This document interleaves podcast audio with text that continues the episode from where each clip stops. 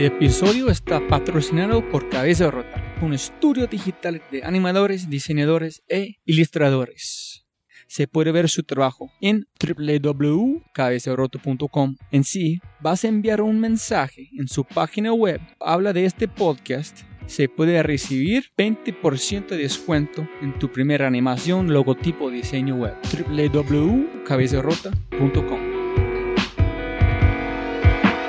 hola, hola.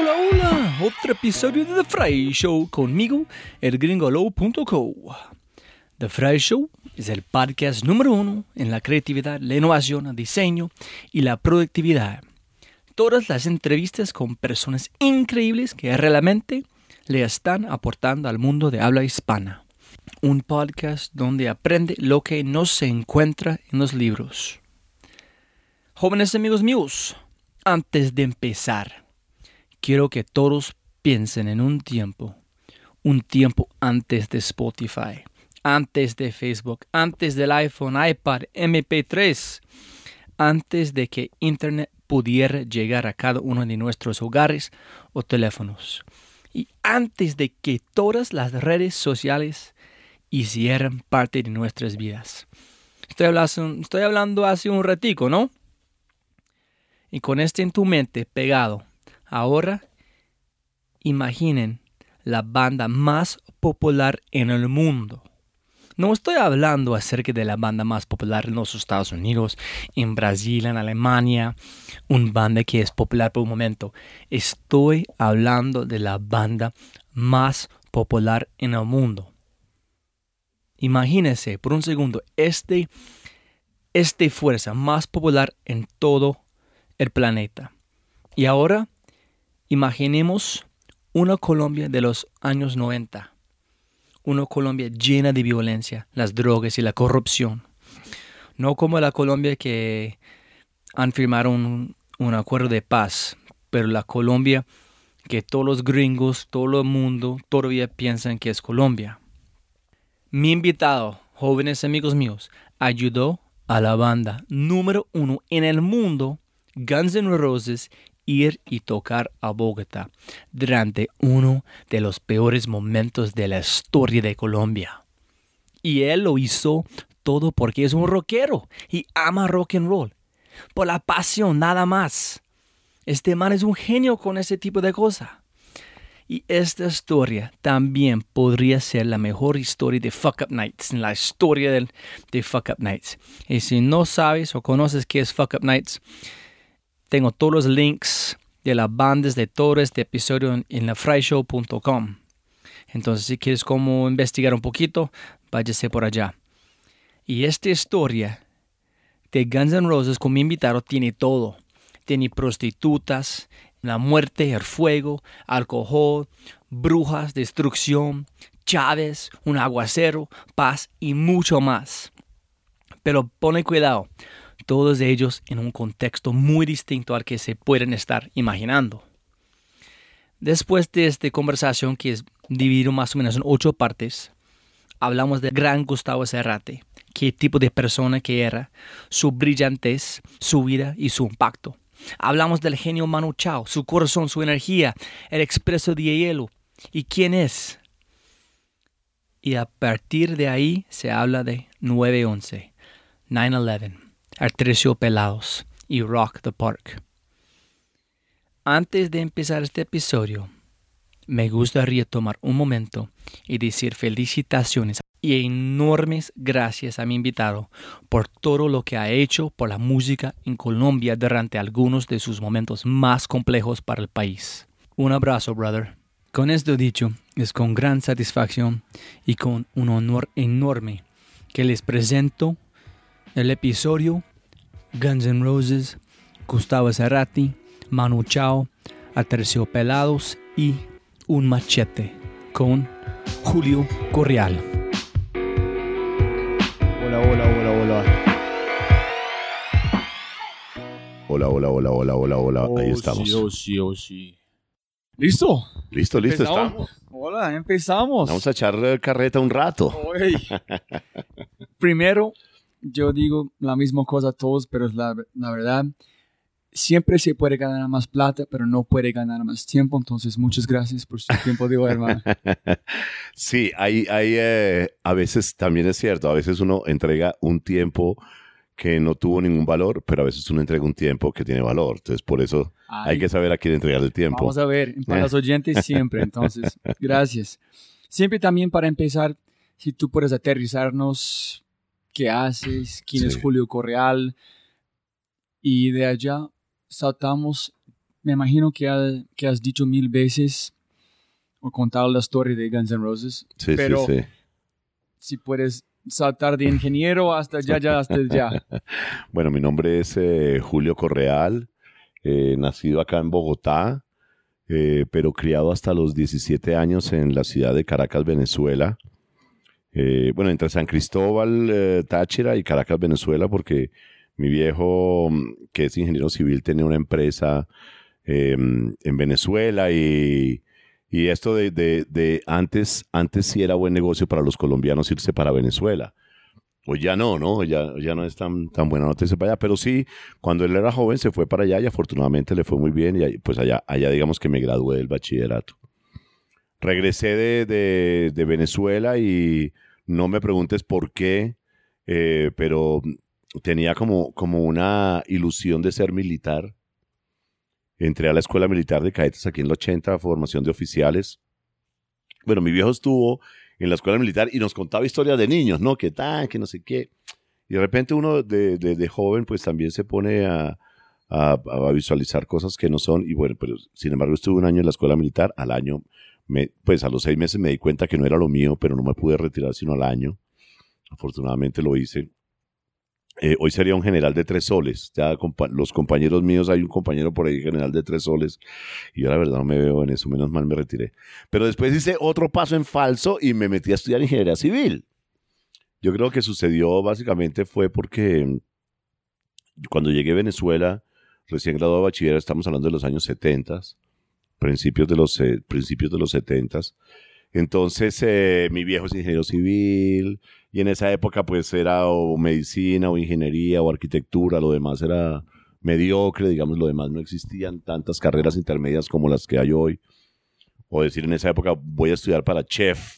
Pero para llegar a un como preguntar muy rápido, ¿la, ¿la, semilla de la música estaba dentro de su alma o su corazón en este momento o la encontraste más tarde? Ah, sí, sí, esa es buena pregunta. No, yo en Venezuela tenía un parche muy musical, o sea, era un parche muy rockero, y en Venezuela existía una, yo no sé si todavía existe, pero una gran afición por la música y por el rock and roll y por oír, eh, por oír buen rock. Pues por decir algo, lo que yo oía siendo un muchacho de, de bachillerato antes de, de graduarme, oía um, Harum, oía Emerson and Palmer, oía King Grinson, oía Premiata Forneria Marconi, oía um, esas eran las bandas como que estaba yo. Entonces fue mucho más avanzados en términos de música allá en Venezuela de Colombia. Sí. ¿Con conexión con los Estados Unidos? Eh, no sé, yo creo que porque en la época que yo vivía en Venezuela era la época de una bonanza impresionante, pues Venezuela debía vivir así siempre, siendo uno de los países más productores de petróleo del mundo, pero con los manejos que ha tenido, pues desafortunadamente ha entrado en desgracia. Pero en esa época era, Venezuela era top, ¿no? Llegaban los carros últimos modelos primero a Venezuela que al resto de Latinoamérica. Entonces había mucha importación de música, eh, y entonces uno encontraba pues una cantidad de música en las tiendas de discos, unos buenos acetatos. Y, y mi parche era todo rock and rollero. De hecho, tampoco bueno, también era muy joven, no, no, había, no había rock en español en esa época, yo no oía rock en español en, estado, en, Venezuela, era todo rock en inglés, pero éramos muy rockeros. Yo me acuerdo que en, en las fiestas la canción a bailar, amacizado como llaman acá, era Escalera al Cielo de Led Zeppelin. Entonces uno decía a los amigos de universidad, bueno, pilas que voy a poner ahorita escalera al cielo, así que vayan pillando la, la, nena con la que vas a bailar y era lo más normal que arrancara escalera al cielo y todo el mundo iba y sacaba la nena y bailaban abrazados escalera al cielo. Creo que, eso aquí en Colombia pues no se da ni de vainas, era algo... Pero, pero Venezuela sí era muy rockero, digámoslo, que, que en ese entonces era... Digamos que eso fue lo que yo llegué, yo, yo me traje, llegué aquí con, esos, con, esa, con esa mentalidad rockera Entonces, ¿por qué si llegaste con esa mentalidad, fue parte de su corazón, tu alma en ese momento, fuiste ingeniero? Pensaste que, me imagino es porque en Colombia no emprendimiento, este fue una vaina absurdo, imposible, entonces la idea fue... Sí, mi viejo, mi viejo es ingeniero civil, ¿no? Eh, yo, soy el, yo soy el hijo mayor de una familia de cinco hermanos. Eh, yo me llamo Julio Alfredo Correal, mi mamá es Julia y mi, mamá, mi papá es Alfredo. De ahí sale mi nombre Julio Alfredo. Y, y, mi viejo, pues para mí era el héroe, ¿no? Era el, wow, este man es un bacán, este man qué buena onda. Y era ingeniero civil. Entonces salí de la universidad, salí de la escuela militar eh, y enseguida pues había que estudiar algo. Me inscribí en ingeniería civil, aunque yo era muy malo para las matemáticas además. ¿Sabes? Ahí cuando uno termina como la influencia del papá, pero lo que te vuelvo a decir, o eras arquitecto, que era muy malo para dibujar, o eras médico, que la verdad no me gustaba, o eras abogado, que tampoco nada que ver, o ingeniero civil, que era lo de tu papá, y dije, bueno, listo, me gusta ingeniero civil. Me metí y duré ocho años para graduarme. O sea, no fue fácil realmente para mí eh, estudiar la ingeniería civil. Em, sin embargo, lo logré en ocho años, logré graduarme de, la Universidad Santo Tomás, pero ya en la universidad ya estaban eh, ahí, ya, ya, ya se empezó a, a vislumbrar lo que realmente yo quería, porque terminando la carrera, pues yo era el representante estudiantil ante el Consejo Académico de la universidad. Ya era como un líder, ¿sabes? Y era un líder no precisamente por ser buen estudiante, sino porque era un líder con la gente, porque me inventaba cosas eh, de espectáculos, me inventaba conciertos. Em, me acuerdo que me tocó organizar una semana de ingeniería en la universidad y fue una semana fabulosa. Traje conferencistas de, toda Latinoamérica, pero también estaba concierto de salsa, concierto de rock, eh, ¿no? Como que este man qué. Y al final de mi carrera, casi que mi, mi, tesis iba a ser estructuras para conciertos, porque me acuerdo mucho que estudiando el último semestre, llegaron los de la obra Eva Perón de, de España y traían unos equipos que nunca habíamos visto, ¿no? Unas cerchas tipo Tomcat. Yo decía, wow, estos equipos que son, con ruedas, entraban, salían, facilísimos de desmontar. Cuando aquí era punta de andamio todo. Entonces dije, voy a hacer una, una tesis sobre eso, pero realmente no conseguí el material. Pero ya hacia ahí ya, ya empecé como a torcerme un poquito en la parte de espectáculos. Sin embargo, eh, me gradué de ingeniero, eh, trabajé de, o sea, yo me gradué en el 83 y en el mismo 83 estaba ya trabajando en Orú, en el Catatumbo, que ahora está muy de moda el Catatumbo aquí en Colombia porque pues, como que mucha gente lo ha empezado a descubrir que, que lo que pasó con Salud Hernández y todo eso, ¿no? Eh, y en el Catatumbo fui ingeniero civil eh, construyendo el Pump Station Number 4, que era una estación de bombeo de petróleo del oleoducto Caño Limón Coveñas.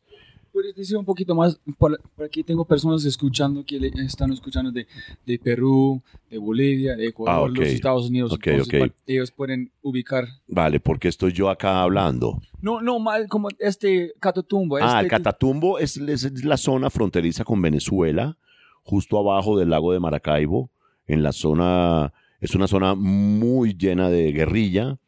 Estaba el ELN, el EPL, las FARC, eh, pero también tiene problemas de narcotráfico profundos, eh, pero también tiene una riqueza impresionante del petróleo, que hay que comentar que esa zona del Catatumbo por donde pasaba el oleoducto construyéndolo, también hubo muchos problemas porque las empresas extranjeras que vinieron a construir el, el oleoducto decidieron fue pagar a las guerrillas una plata para que no se metieran con ellos y lo que hicieron fue empoderarlas. Entonces había Mannesman, Occidental Petroleum Company, Bechtel Company, que lo que dijeron, bueno, se sentaban con el jefe guerrillero y decía, venga, brother, marica, déjenos trabajar, hermano. ¿Cuánto vale que nos dejes trabajar, que no nos secuestres, que no, no sé qué? Bueno, vale tanto. Entonces esas, esas empresas empoderaron la guerrilla de ese entonces porque les dieron una, una paga mensual para que lo dejaran trabajar. Como la mafia con las tiendas, ¿no?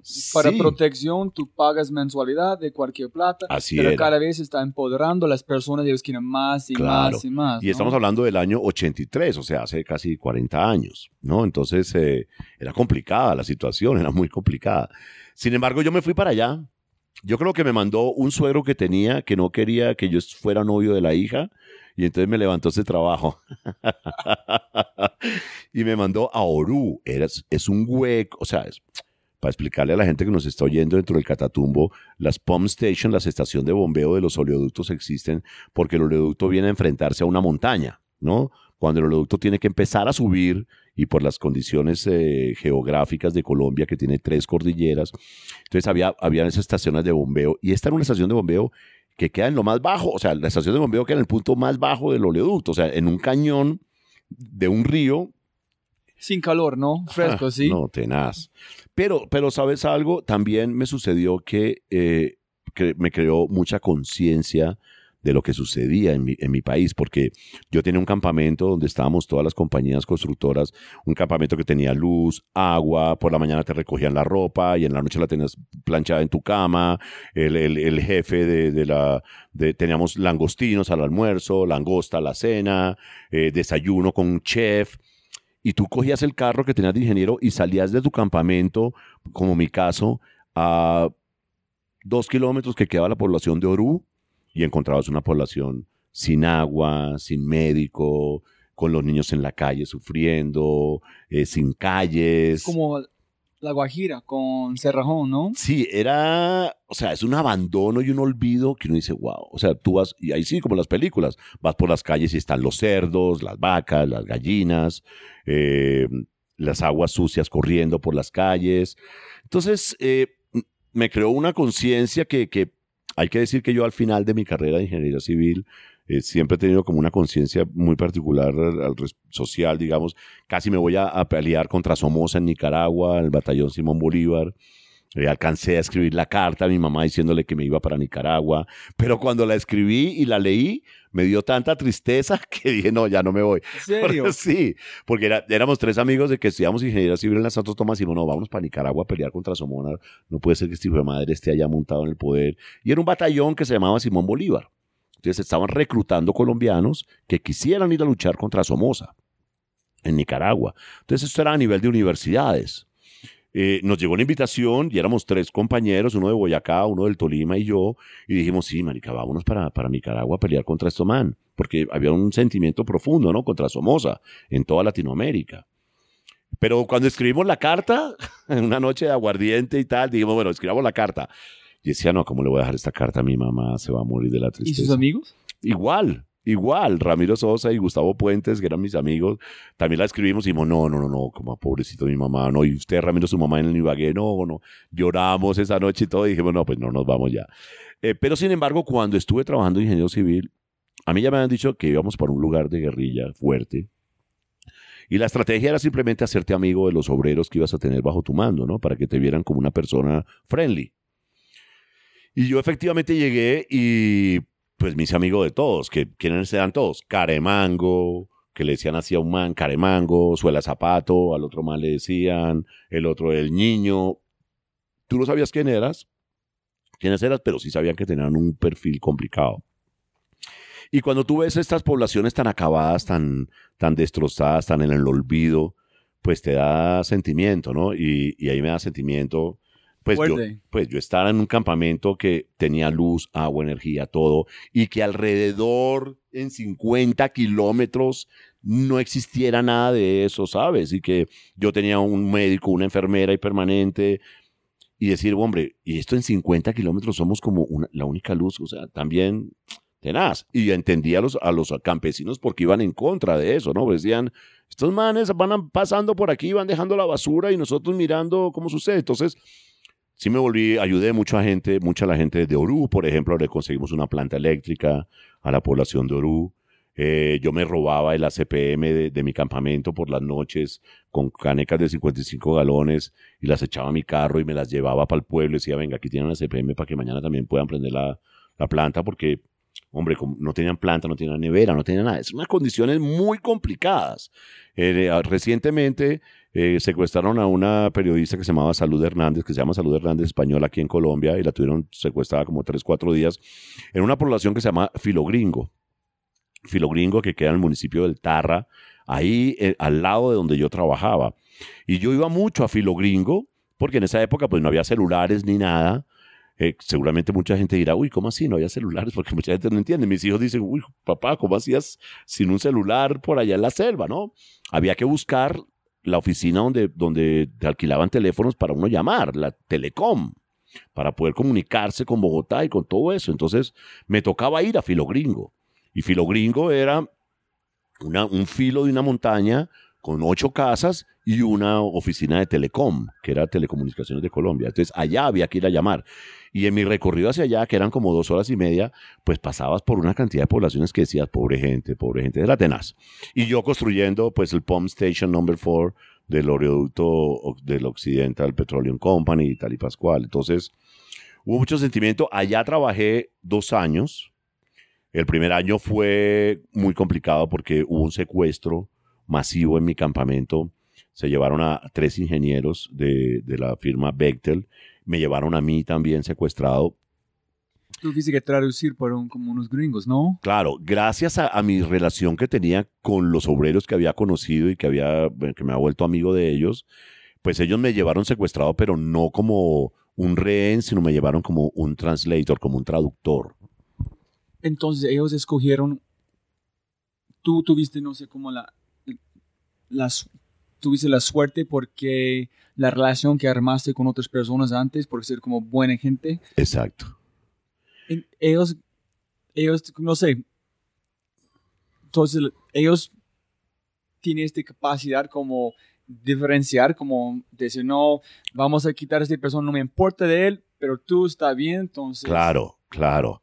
De hecho, cuando ellos llegaron al secuestro masivo, ellos simplemente se, se, se tomaron el campamento, llegaron, nos concentraron a todos en un solo lugar y ya sabían a quiénes se iban a llevar. Entonces dijeron, Ed Sol, al frente. Ellos tuvieron una lista. Ellos tenían la lista de las personas que tenían que secuestrar. ¿Y ustedes no tuvieron un plan de como una escuela que vive cerca de un volcán o que un, un temblor, que si este pasa, escuchen, si se unen, todos tienen que hacer este? ¿No Claro. tuvieron plan de FARC? Claro, entonces el plan que había era que si eso llegaba a suceder, uno lo primero que tenía que hacer era quitaste- quitarse el casco blanco que era de ingeniero, eh, inmiscuirse entre los obreros, ¿no? Para que no, pens- para que no supieran quién era uno, pudieran diferenciar, así como los militares se quitan las insignias en combate contra la guerrilla para que no sepan que es un teniente, un capitán o un coronel, sino que todos son soldados, aquí era igual. Sin embargo, eh, ya había una gente infiltrada dentro del campamento y sabían a quiénes debían llevarse. Cada persona vale un billete. Claro. Entonces dijeron, no, los que tienen que llevarse son al presidente, al- bueno, al director de la obra de Bechtel, que era Ed Sol, me acuerdo mucho de ese nombre, a dos ingenieros más eh, gringos y, a dos personas colombianas que nos llevaron como traductores, que nos soltaron al día siguiente, afortunadamente. Pues yo les dije, brother, yo, yo ¿qué hago aquí? Bueno, yo no tengo nada que ver con ustedes, yo, no, tranquilo, ingeniero, usted lo que queremos es que le explique a ellos qué está pasando. Y a mí desafortunadamente me tocó explicarles que lo estaban secuestrando, que se los iban a llevar, que iban a pedir un rescate por ellos y que pues eh, que aspiraban que todo se solucionara. Fue muy, fue muy difícil, la verdad.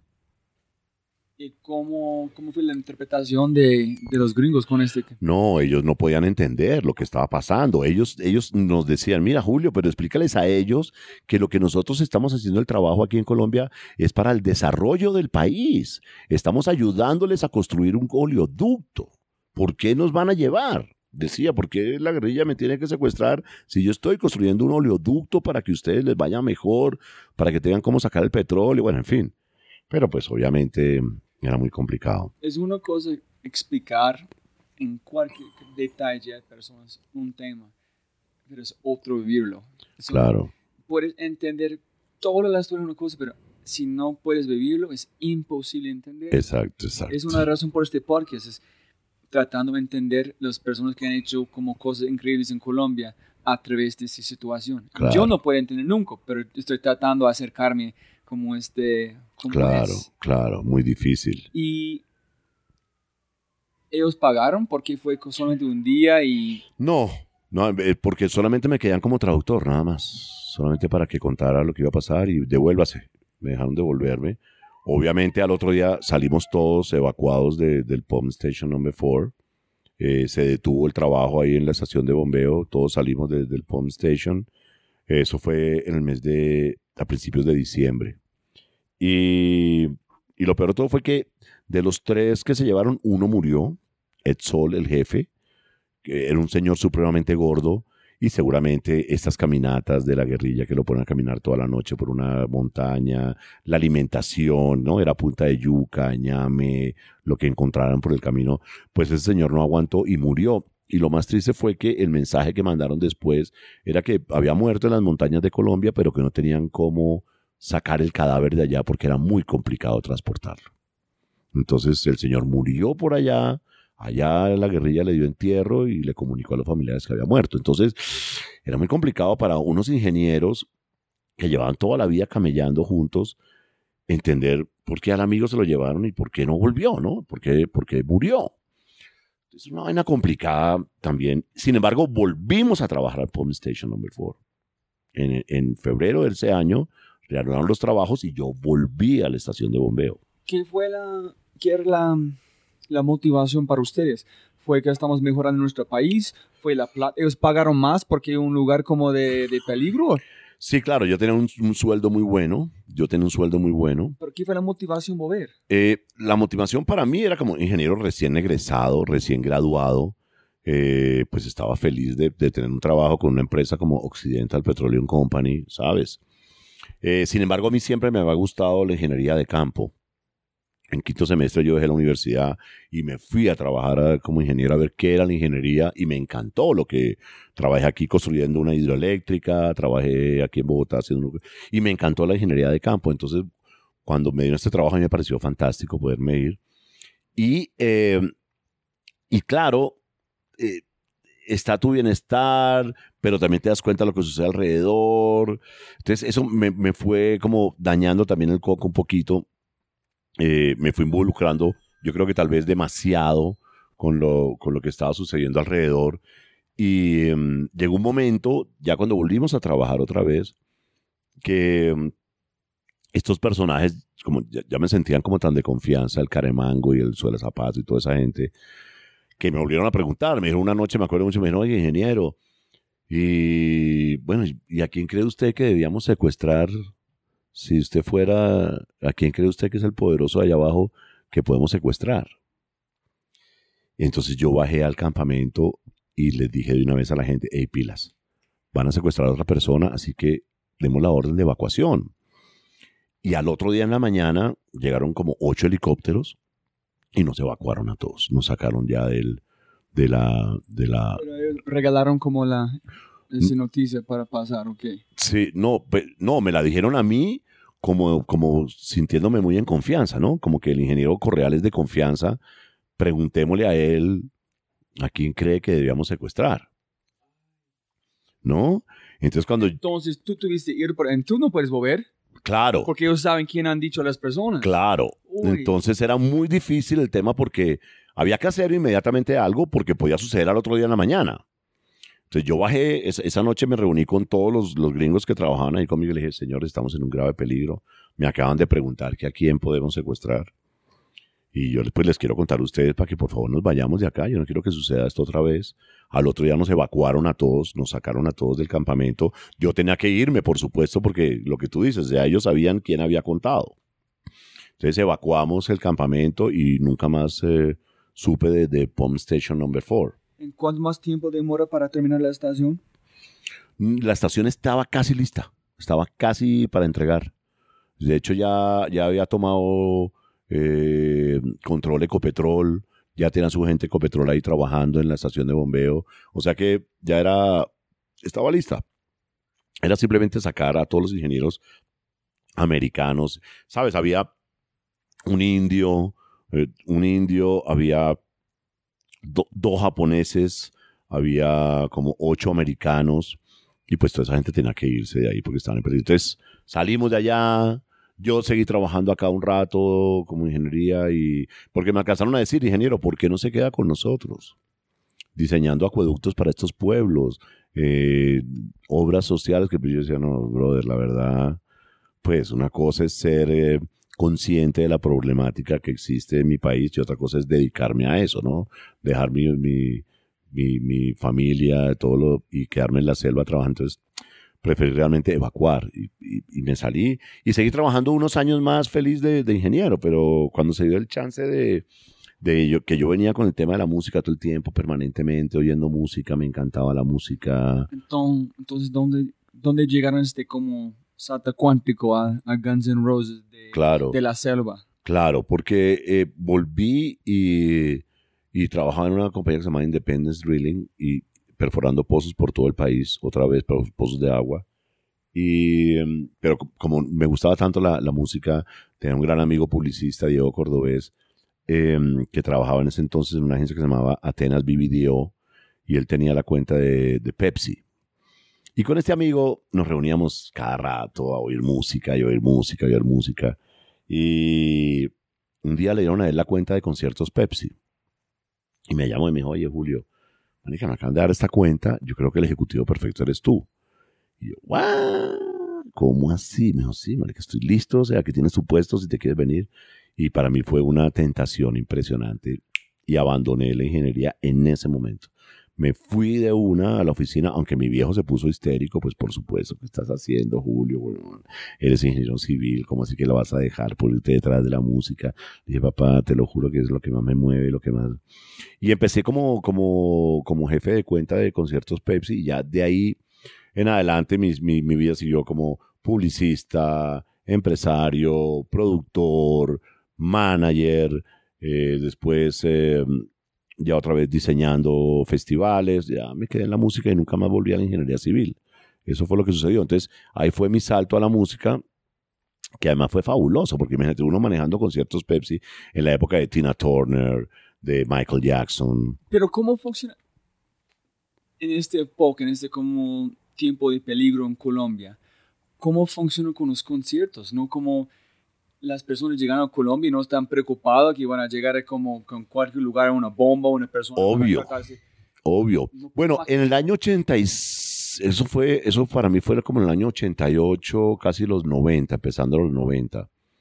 Eh, como al final de los 80 fue. Em, claro, vivíamos en un país complicadísimo, complicadísimo. Eh, pero en esa época, a ver si me acuerdo, ¿cuáles fueron las giras que yo hice? Quiet Riot, que vino de locos, eran unos locos y dijeron a Colombia, yes. Y hicimos, hicimos Quiet Riot. Eh, pero después hicimos Charlie García, hicimos Soda Stereo, hicimos Samantha Fox, hicimos Juan Luis Guerra, Chayanne, Pepsi. con Pepsi, usted. con Pepsi, claro. ¿En, en qué parte jugaste en ese? ¿Tú estás buscando las bandas, comunicando? No, yo era el patrocinador, yo era el sponsor. ¿En quién está trayendo las bandas? ¿Quién está Eh, la traía en esa época eh, Felipe Santos, Ricardo Leiva, John Sepúlveda, Armin Torres, eran como los empresarios de ese momento. Y ellos, ellos iban a mí, Porque saben que tú eres un duro con ese. En Pepsi le encanta patrocinar. rock. exacto, y entonces yo, yo decidía a quién había que patrocinar. El hombre o go-to guy. Exacto. Entonces eh, venían a mí, eh, se desarrollaron cosas como empezamos a patrocinar bares de la ciudad que presentaban bandas colombianas. En una de esas nace Aterciopelados, en uno de esos lugares, eh, que después me encuentro con Aterciopelados y, y, y me volví el manager de ellos por 12 años, fui manager de Aterciopelados.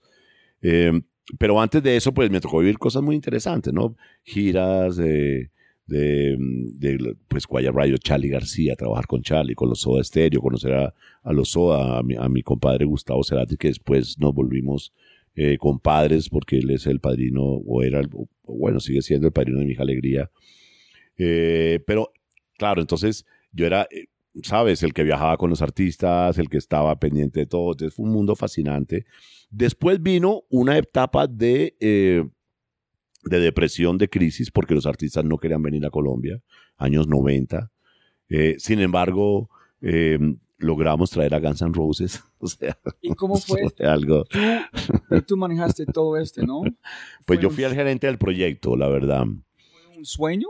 Eh, eso fue Yo- algo. Yo entiendo que... ay, estoy tratando, yo quiero entender su motivación intrínseco. Uno es, yo pienso que las personas aquí quieren escuchar Guns N' Roses en fuera un super show. Yo quiero personalmente, porque es un sueño mío, yo voy a hacerlo. El, el reto, traer a esta banda acá, ¿qué fue? ¿Por qué dice, no, yo voy a hacerlo? En cómo la conversación, Sí, e- en estos días pasados, eh, a raíz de, de varias historias que se han contado en los medios de comunicación, me contactó una productora de películas y series de televisión que querían hacer la historia de cómo en el año 92 traen a Guns N' Roses a Colombia en medio del el conflicto. Eh, era la banda número uno en el, en el mundo entero. ¿Sabes? Es como En el mundo. en el mundo. O sea, es- es- era como, como hoy en día decir quién puede ser hoy en día. Eh, ¿Qué banda puede ser hoy en día que no haya venido nunca acá? No sé, como, como eh, ¿cuál puede ser la banda de rock? La número uno, la que estaba sonando el número uno en todas las emisoras. La, no era, en esa época estaba más el rock mucho más fuerte que hoy el día el R&B o el pop, que son los que están mandando. Eh, pero en esa época era el rock. Eh, Sweet Child of Mine llevaba 53 semanas de número uno. No la bajaba nadie. Y compartía co- cartelera con Knocking on Heaven Doors, con Welcome to the Jungle.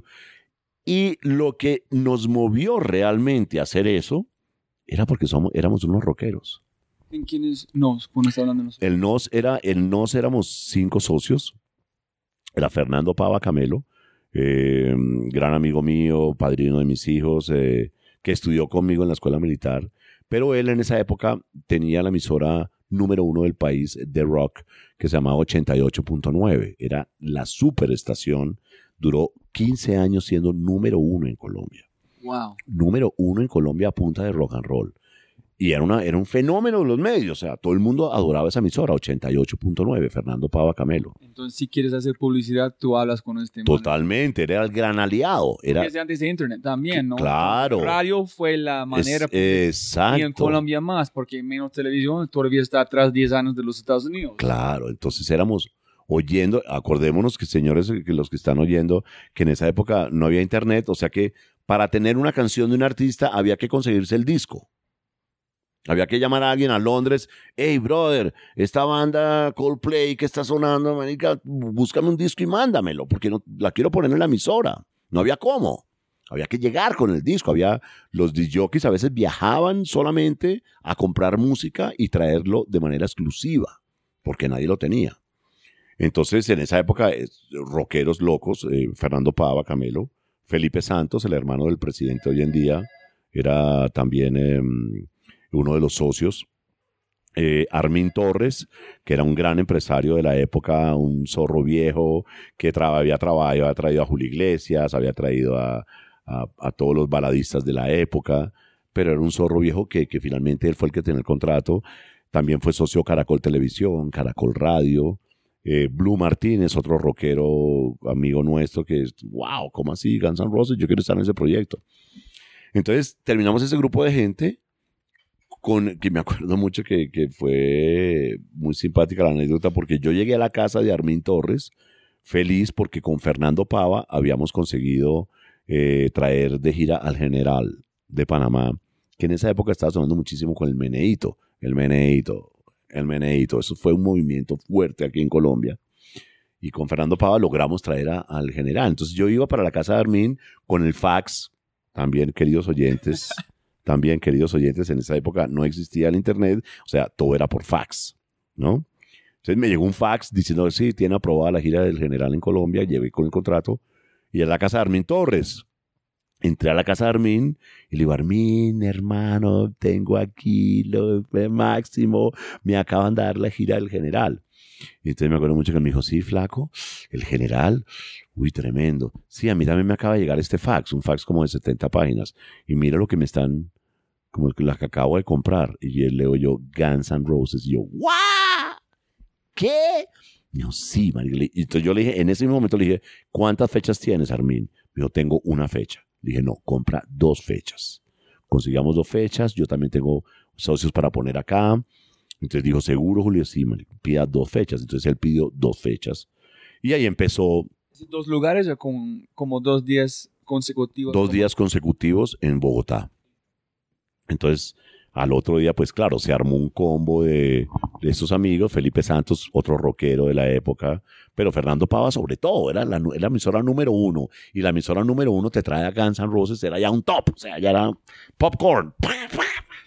Tú me decías, no puede ser, estos manes se trajeron a los número uno del mundo.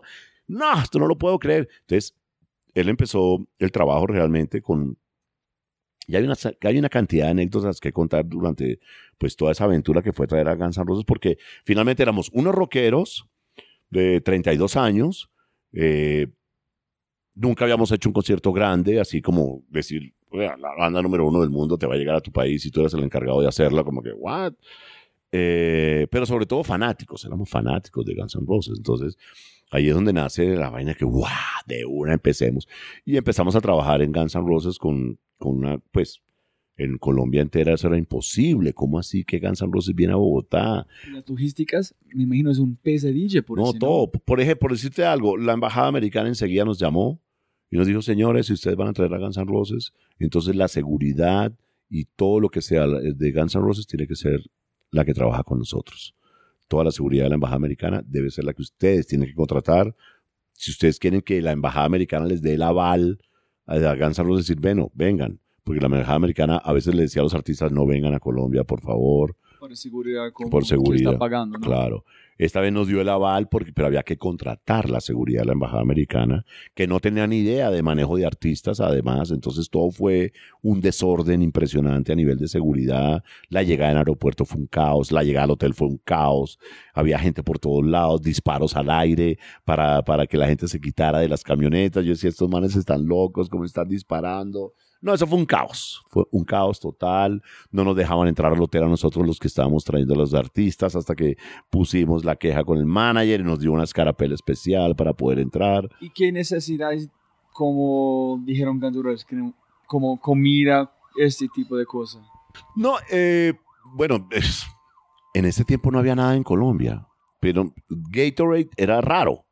Uy, hermano, pide una vaina aquí que se llama Gatorade. ¿Qué será eso? Averigüemos. No, manica, es una vaina energética que usan los basquetbolistas. Ah, bueno, vaya, consigas eso. En Venezuela, había que ir a Venezuela a comprar, que en Venezuela sí había en ese entonces Gatorade, había champaña cristal, había Jaggermeister, que, oiga, que pide una vaina que licor Jaggermeister, ¿qué será esa vaina? Entonces averiguando, llegó mi amigo Camilo Pombo, otro personaje importantísimo, y me dijo, no, es un licor de opio que toma Axel Rose. Entonces era una caja de Jaggermeister para Axel Rose en su camerino, una caja de champaña cristal. Y todo eso lo tuvimos, los Eminem, Mickey Way, todo eso había que ir a comprarlo a Venezuela porque aquí no había, sencillamente Pero no había. era locura, necesito como, como solamente cosas azules o, o cosas raras. Mm, pues locuras hubo, hubo muchísimas. Por ejemplo, eh, ellos llegaron y ni siquiera se registraron en el hotel, sino que se metieron al bar del hotel a, beber. Salieron del bar del hotel a las 5 de la mañana. Y brother, subieron a la habitación borrachos. El, portero, el, tipo le decía, es que ustedes no están registrados acá. Slash no estaba registrado, que estaba conmigo. Y pues, pues, tuve que quedar con ellos. venga, venga, registren los países. Slash you had to, you know, please fill the card. Güey. Güey, sí, güey, todo, fill the card, please. Entonces, ellos llenaron esa vaina y entraron. Pero, por ejemplo, otras cosas que sucedían, eh, era, era un solo camerino para Axel, de, me acuerdo mucho que tenía como 80 metros cuadrados, que había que entapetarlo, tapetes, cortinas. En esa época, en la, estamos hablando del año 92, costó 12 millones de pesos solo el camerino de Axel Rose solo el camerino de Axel Rose, por todo lo, todo lo que pedía, ¿no? Eh, que calefacción, eh, sala para masajes, sala para relajarse, un televisor, bueno, de todo. Y como, pero cosas raras. Un día llegué a las 8 de la mañana, bueno, ellos llegaron, eh, hubo varias cosas. Una de las esposas de, los empresarios montó una suite allá en, el Tequendama como una joyería de esmeraldas. ¿no? Porque dijo, todos estos van a venir a comprar esmeraldas no entró una sola persona a esa suite, nunca. No le compraron ni una chispita, nada. O sea, ella se fue con todas sus esmeraldas, porque ni siquiera entraron a mirar. Otra vez llegamos y había 12 prostitutas en el, lobby del Hotel Tequendama a las 9 de la mañana. Yo llegué y el gerente del Hotel Tequendama me dijo, Julio, mira esas viejas que están allá, imagínate, 9 de la mañana, prostitutas vestidas con los vestidos de ellas de la noche anterior. Digo, ¿y estas mujeres quiénes son? Dice, son 12 prostitutas que trajo Guns N' Roses anoche y que están ahí en huelga porque no les han pagado. Y yo, ¿what? 10 de la mañana. El lobby del Tequendama era lo más exclusivo que había en Colombia. El Tequendama era el hotel top. de, de, Bogotá. En ese tiempo no existía ningún otro hotel, no había Hilton, no había Sheraton, no había eh, W, no había nada de eso, nada de eso, solo era el Tequendama. en Tequendama era la parte donde había que ir. Entonces tocó hablar con las, con las prostitutas, decirle, venga, ¿qué es lo que les deben? ¿No? Subir, hacer un cheque de la empresa, pagarle a las, a las viejas para que se fueran. Y lo más chistoso fue que hablando con ellas, ¿pero qué? ¿Qué les hicieron? Me dijo, no les hicieron nada. Nos como que nos contrataron como para adornar una fiesta que hicieron ellos en, en una habitación y las tenían por ahí sentadas, pero ni las usaron ni nada de esas vainas. O sea, fue rarísimo. Por eso no les querían pagar. Pero tampoco las dejaban ir. Entonces, bueno, tocó pagar. Hubo una habitación que destruyeron. Entonces el gerente dijo, mire, esta es la habitación donde estuvieron de rumba anoche. Está vuelta a mierda. Que me paguen eso también. Le dije, no, mira, yo no voy a pagar eso. Eso lo tiene que pagar Guns N' Roses. Yo no lo voy a pagar. Y esa habitación duró encadenada con un candado porque el gerente dijo, ah, nadie quiere pagar, encadénenme esa habitación porque la voy a guardar de evidencia para la investigación que voy a abrir. Y duró así como un año la habitación guardada. Mientras hicieron la- las, las, las averiguaciones, mientras eh, eh, uno averiguó, el otro averiguó, no, no, no. al final nadie pagó eso porque los Guns Roses se fueron del país sin, dejando una cantidad de deudas aquí en Colombia porque contrataron gente, contrataron bodegas para sus equipos y, y nunca los pagaron, se fueron sin pagar. Eso fue tenaz. Entonces, Guns N' Roses fue una pesadilla, la peor pesadilla de mi vida realmente. He sido... Cuando yo estaba leyendo como el artículo sobre este, yo empecé a sentirme enfermo. así. En serio. Porque pensando en la... Yo han hecho cosas de coordinación de eventos. Estoy hablando eventos pequeños, 400 personas. Yo no fui la principal persona, como Sí. yo tenía ayuda. Pero pensar en este y en pensar en la lluvia, las personas bravos, como cuántas mil personas estaban allá esperando, cuántas personas visitando otros países. Bueno, eh, bueno, llegó gente de todo el país. Sí, dime un poquito De- como de- del evento, de como todo el país llegaron, buses de todo el país llegaron a parquearse al lado del Estadio El Campín. Buses de Medellín, buses de Barranquilla, buses de Cali, de Cúcuta, de Ecuador, de Venezuela. You know, estamos hablando de la banda número uno del mundo, del planeta en ese momento. Era el top, así el wow. Dice, "No, esto no puede estar pasando aquí, sí. Entonces vino gente de muchas partes de, de Colombia y, y- y de los países alrededor. Pero pues como tú dices, eh, por ejemplo, había cuatro señoras, yo les decía a las brujas, que todos los días iban al estadio del Campín y prendían velas en las afueras del estadio para exorcizar el estadio porque ahí iba, iba a cantar el demonio. Entonces, todas las noches estaban ellas rezando. Nos tocaba sacarlas de allá oye, señoras, ya no jodan más, por favor. Dejen de traer esa mala vibra a este concierto. Váyanse de acá. Y volvían todas, los- todas las noches. Y ponían velas otra vez. Entonces, oiga, llegaron las brujas. Écheme esas viejas, por favor. Entonces, cosas como esa, la lluvia, el techo se cae, hay que aplazar el coste. Chávez, Chávez tuvo que ver en esto, porque ellos estaban en Venezuela haciendo un concierto, en Caracas. Y como en esa época no había equipos en Colombia, ellos traían todos los equipos en, el avión con ellos. Eh, despegaron de Venezuela eh, como a las 8 de la noche. eh, llegaron a Bogotá. En esa época no funcionaba el aeropuerto El Dorado de noche. No había vuelos nocturnos. El aeropuerto lo cerraban como a las 10 de la noche y ya, chao. Entonces el tipo encontró el aeropuerto cerrado y en vez de aterrizar en Cali o en Medellín, se devolvió a Caracas. Y esa, al día siguiente, temprano en la mañana, en noviembre del 92, Chávez dio su primera intentón, intentona de golpe. Por lo tanto, cierran el aeropuerto de Venezuela y no pueden salir los equipos, ni la banda, ni nada. no te muerdas los dedos, no te muerdas los dedos. Fue así, fue. esta mañana me despertó un gran amigo mío, Juan Castañeda, me despertó temprano en la mañana, me, me- me sonó el celular, el celular, no, porque no había el teléfono de la casa. Seis de la mañana, decía, ¿quién puede estar llamando? Salgo yo, aló. Oiga, hermano, me dice así, Juancho, oiga, hermano, usted sí es muy de mala, Julito. ¿Qué pasó? Me dijo, marica, hay un golpe de Estado en Venezuela y los equipos de Guns N' Roses y los Guns N' Roses no pueden salir porque el aeropuerto está cerrado. Yo, no puede ser. Yo destapé una botella de whisky y me la tomé ahí a las 6 de la mañana. Me tomé, alcancé a tomarme media botella de whisky, me emborraché. Mi mujer se levantó como a las 7 y me dijo, ¿qué te pasa? Porque estás borracho. Le conté, desgracia total, lloradera, es esto no puede estar pasando, por Dios. Entonces, primer, ese primer golpe de Estado de Chávez nos obligó a pasar las fechas de viernes a sábado a sábado y domingo. Porque como se retrasaban en llegar, entonces tocó aplazar la fecha un día más. Después, cuando cayó ese aguacero famoso, el del el día jueves antes del show, que cayó un aguacero a mediodía, ya, ya que conoces Bogotá, sabes que a mediodía puede caer un aguacero y después salir el sol. O venir todo el día de sol, un aguacero y otra vez sol. Con el como aguacero hay como hay piscinas, Exacto. no hay charcos, hay piscinas. Piscinas. Entonces cayó este aguacero, se cae el techo sobre la tarima de, de los Guns N' Roses, dañan todo, dañan las luces, dañan los instrumentos, toda vaina. Toca traer un techo de Miami. Eh, con, lo, con lo de Chávez tocó traer un techo de Miami que fue el que se cayó sobre la tarima. Nos tocó hacerlo sin, sin techo. Entonces todo el tiempo la, la cuenta está subiendo, ¿no? Claro, subiendo, Claro, subiendo. ese, ese, por ejemplo, ese techo en esa época nos costó 35 mil dólares. Traerlo así como de afán.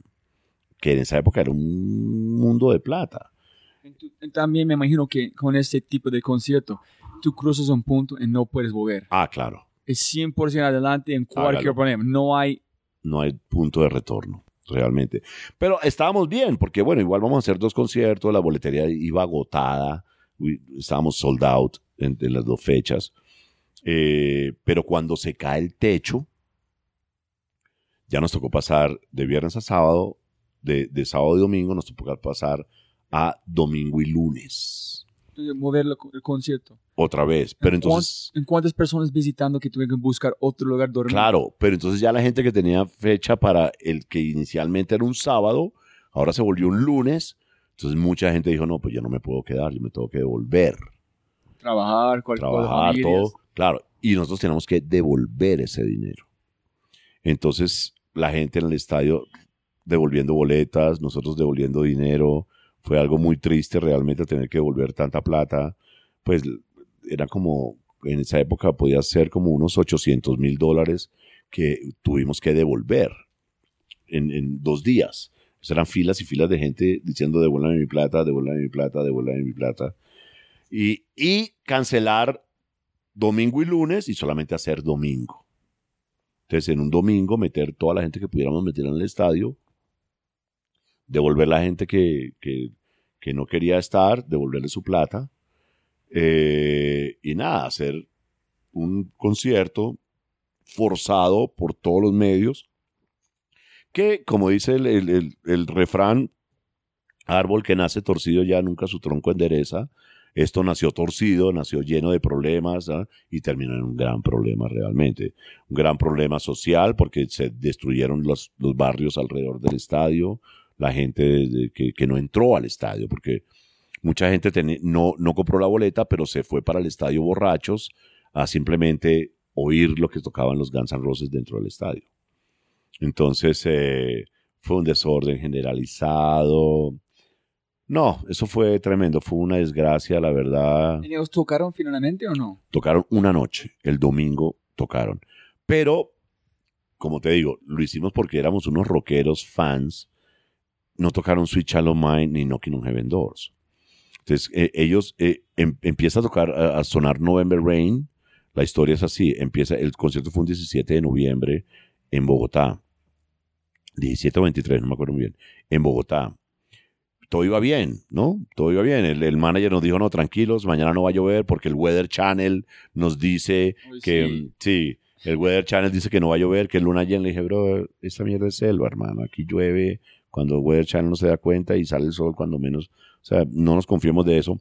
Preciso, empieza la canción November Rain a tocarse en el piano y en las pantallas ellos tenían un video que era como unas gotas cayendo sobre un lago y a la vez empiezan a caer gotas de lluvia en el, en el estadio. Las gotitas asadas son grandes, no Sí, son pequeñas. Exacto. Unas gotas gigantes y dije, no, marica, esto no puede estar pasando. Empieza la canción November Rain. en el ¿Sin mes techo? sin techo en el escenario. Eh, ninguna producción como para... Yo no puedo imaginar la cantidad de cosas que tuvieron que pasar contra ustedes para llegar como este. Y mira, imagínense, las brujas hacia el techo, sin techo, hacia como la November Rain, hasta la La embajada americana encima de nosotros, la policía también, el reguero de gente por toda Bogotá exigiendo Guns N' Roses. No, eso era tremendo. La emisora número uno involucrada en el tema. Entonces, eh, pues empezó November Rain y empezó a llover en Bogotá. Y decían, esto no puede estar pasando, por Dios. Empieza November Rain, November Rain, no solo empieza a llover, sino que se desata una tormenta. Empezó a llover de una manera que uno decía, marica, ¿qué es lo que está pasando? Un aguacero impresionante que duró November Rain, Welcome to the Jungle y Paradise City, que son las tres canciones que ellos cantan bajo la lluvia. Porque empieza a llover y Slash en su locura dijo, wow, no, ellos nunca habían sentido algo así tan loco, ¿no? Lluvia sobre el escenario en forma y rock and roll y el, el estadio lleno y afuera un desorden en el berraco. Entonces... Eh, ellos ideal. Mm. ellos consideran que es el concierto histórico de su vida. Lo dice, ¿En serio? Sí, Axel Rose lo escribió por ahí, dijo, para mí el concierto histórico de mi vida fue Bogotá, Colombia. Él lo dice, Axel Rose lo dice. Imagínense, para el grupo fue este, en para Julio Correal, el pesadilla.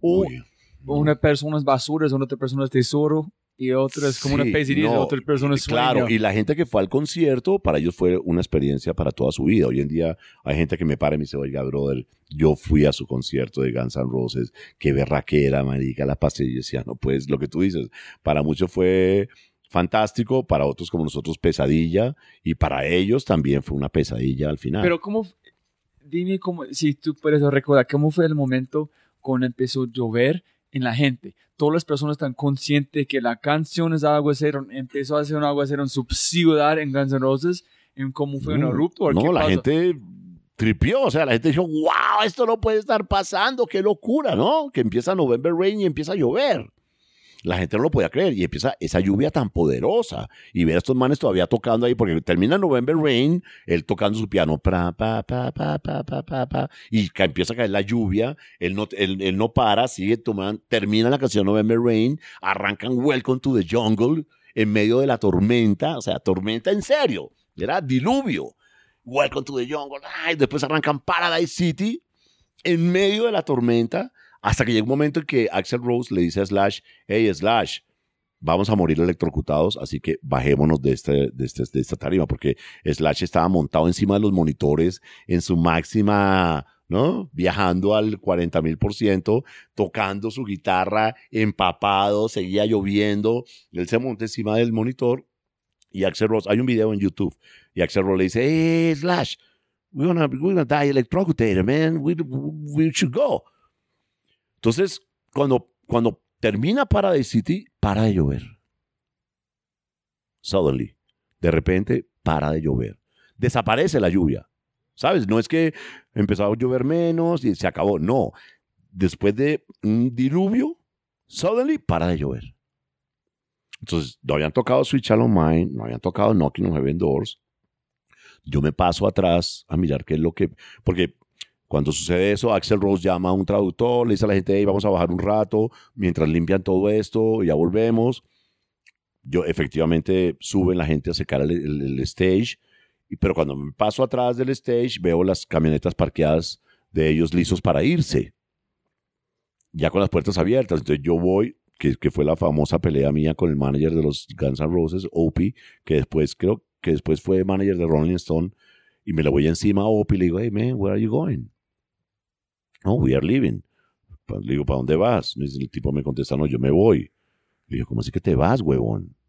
¿Estás loco, marica? ¿No has tocado Switch on Mind? ¿No has tocado Knocking on Heaven Doors? ¿Qué crees? Entonces yo ya me, el man me contesta como que, you know, fuck you. Dice, fuck you. Y me le voy encima, lo, lo cojo del cuello. Le digo, marica, esta gente lleva meses, días, horas esperándote aquí para que tú cantes. Ya dejó de llover, no hay un por qué se tienen que ir.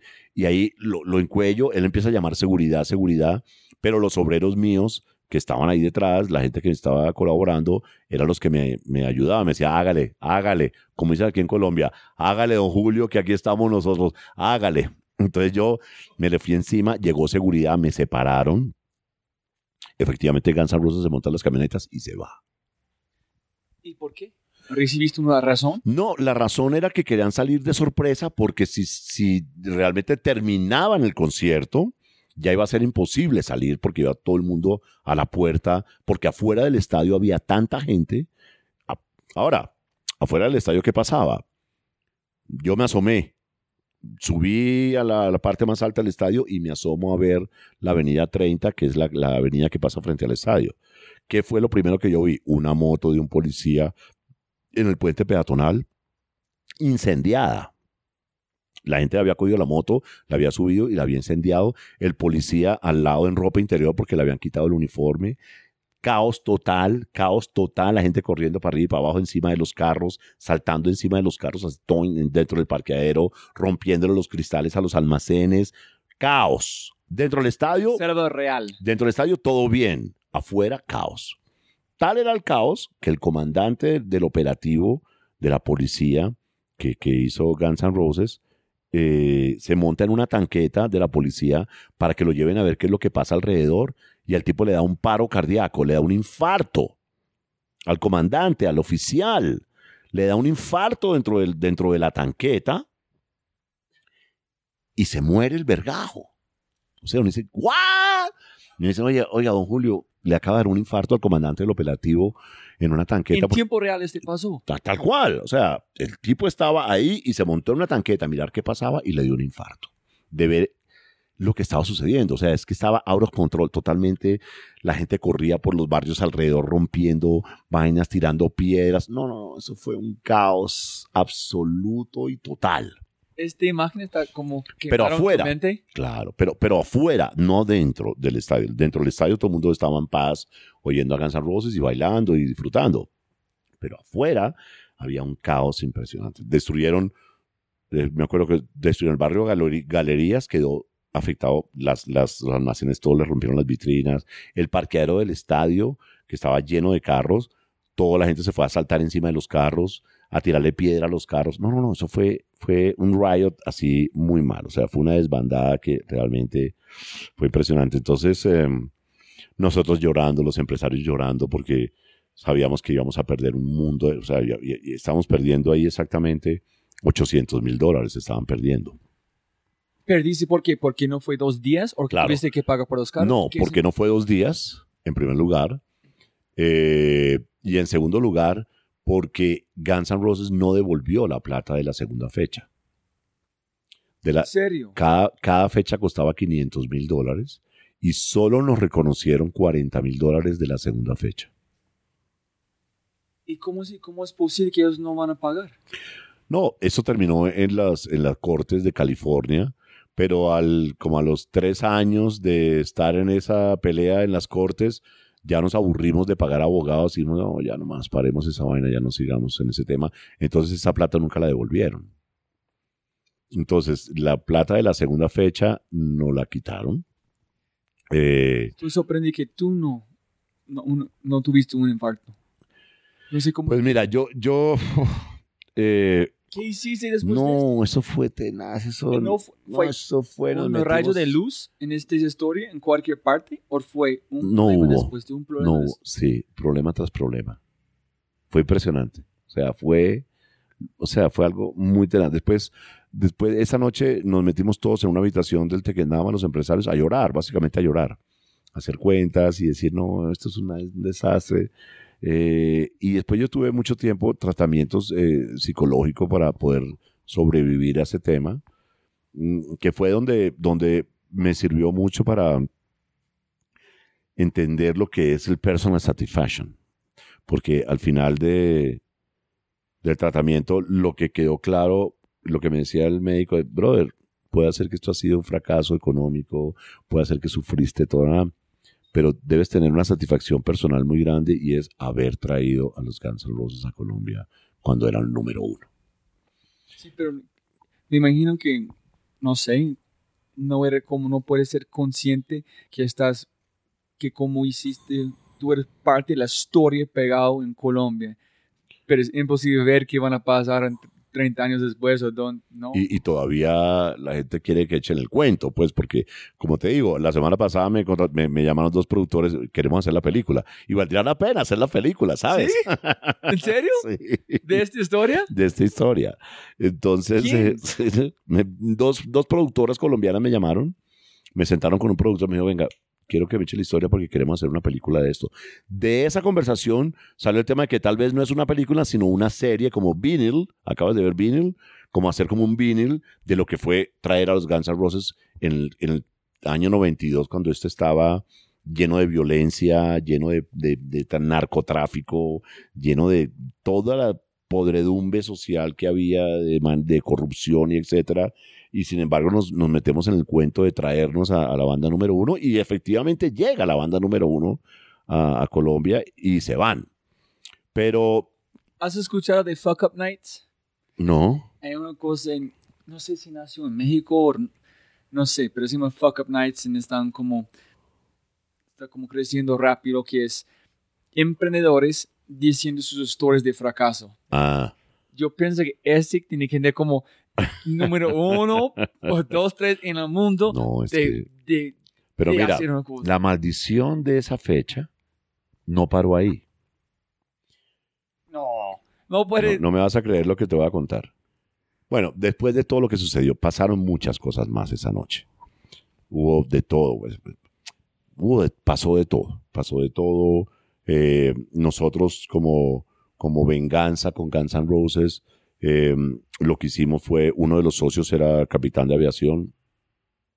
Llamaron al aeropuerto El Dorado, dijeron, hermano, ese, ese avión va lleno de drogas.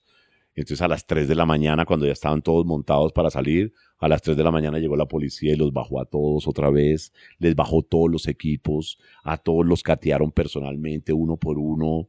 Fue una pesadilla para ellos también, y eso también lo dice Axel Rose, que fue una pesadilla llegar a Argentina, fue algo como que casi que no pueden.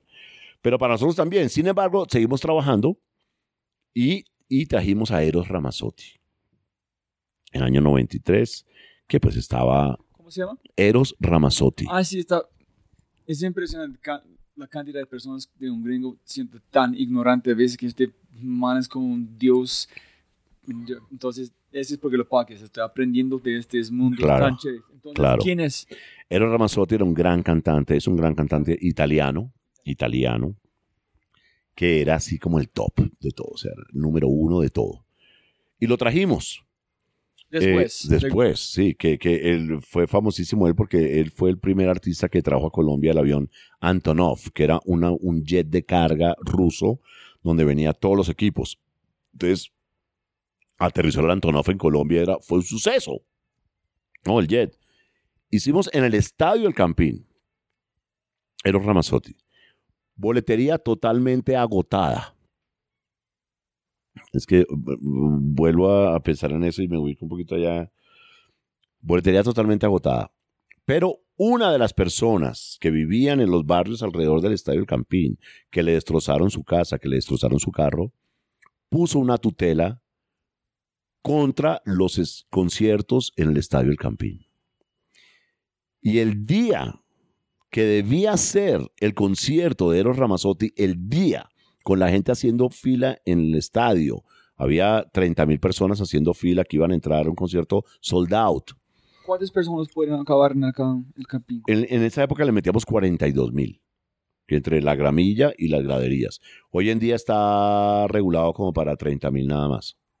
Nada más. Nada más. Le metimos 42 mil. Y hicimos prueba de sonido, sound check completo, todo, ok, ruido, todo el mundo para el hotel. Ya lo que faltaba era abrir puertas. Las puertas abrían a las 5 de la tarde y un juez falló la tutela a las 3 y media de la tarde prohibiendo el concierto de Eros Ramazzotti. Así tal cual. ser. Así tal cual. Yo sé en Colombia siempre hay una razón política o cualquier cosa en este. Entonces, ¿qué fue la razón real por este? La tutela, ¿sabes? Es una figura jurídica.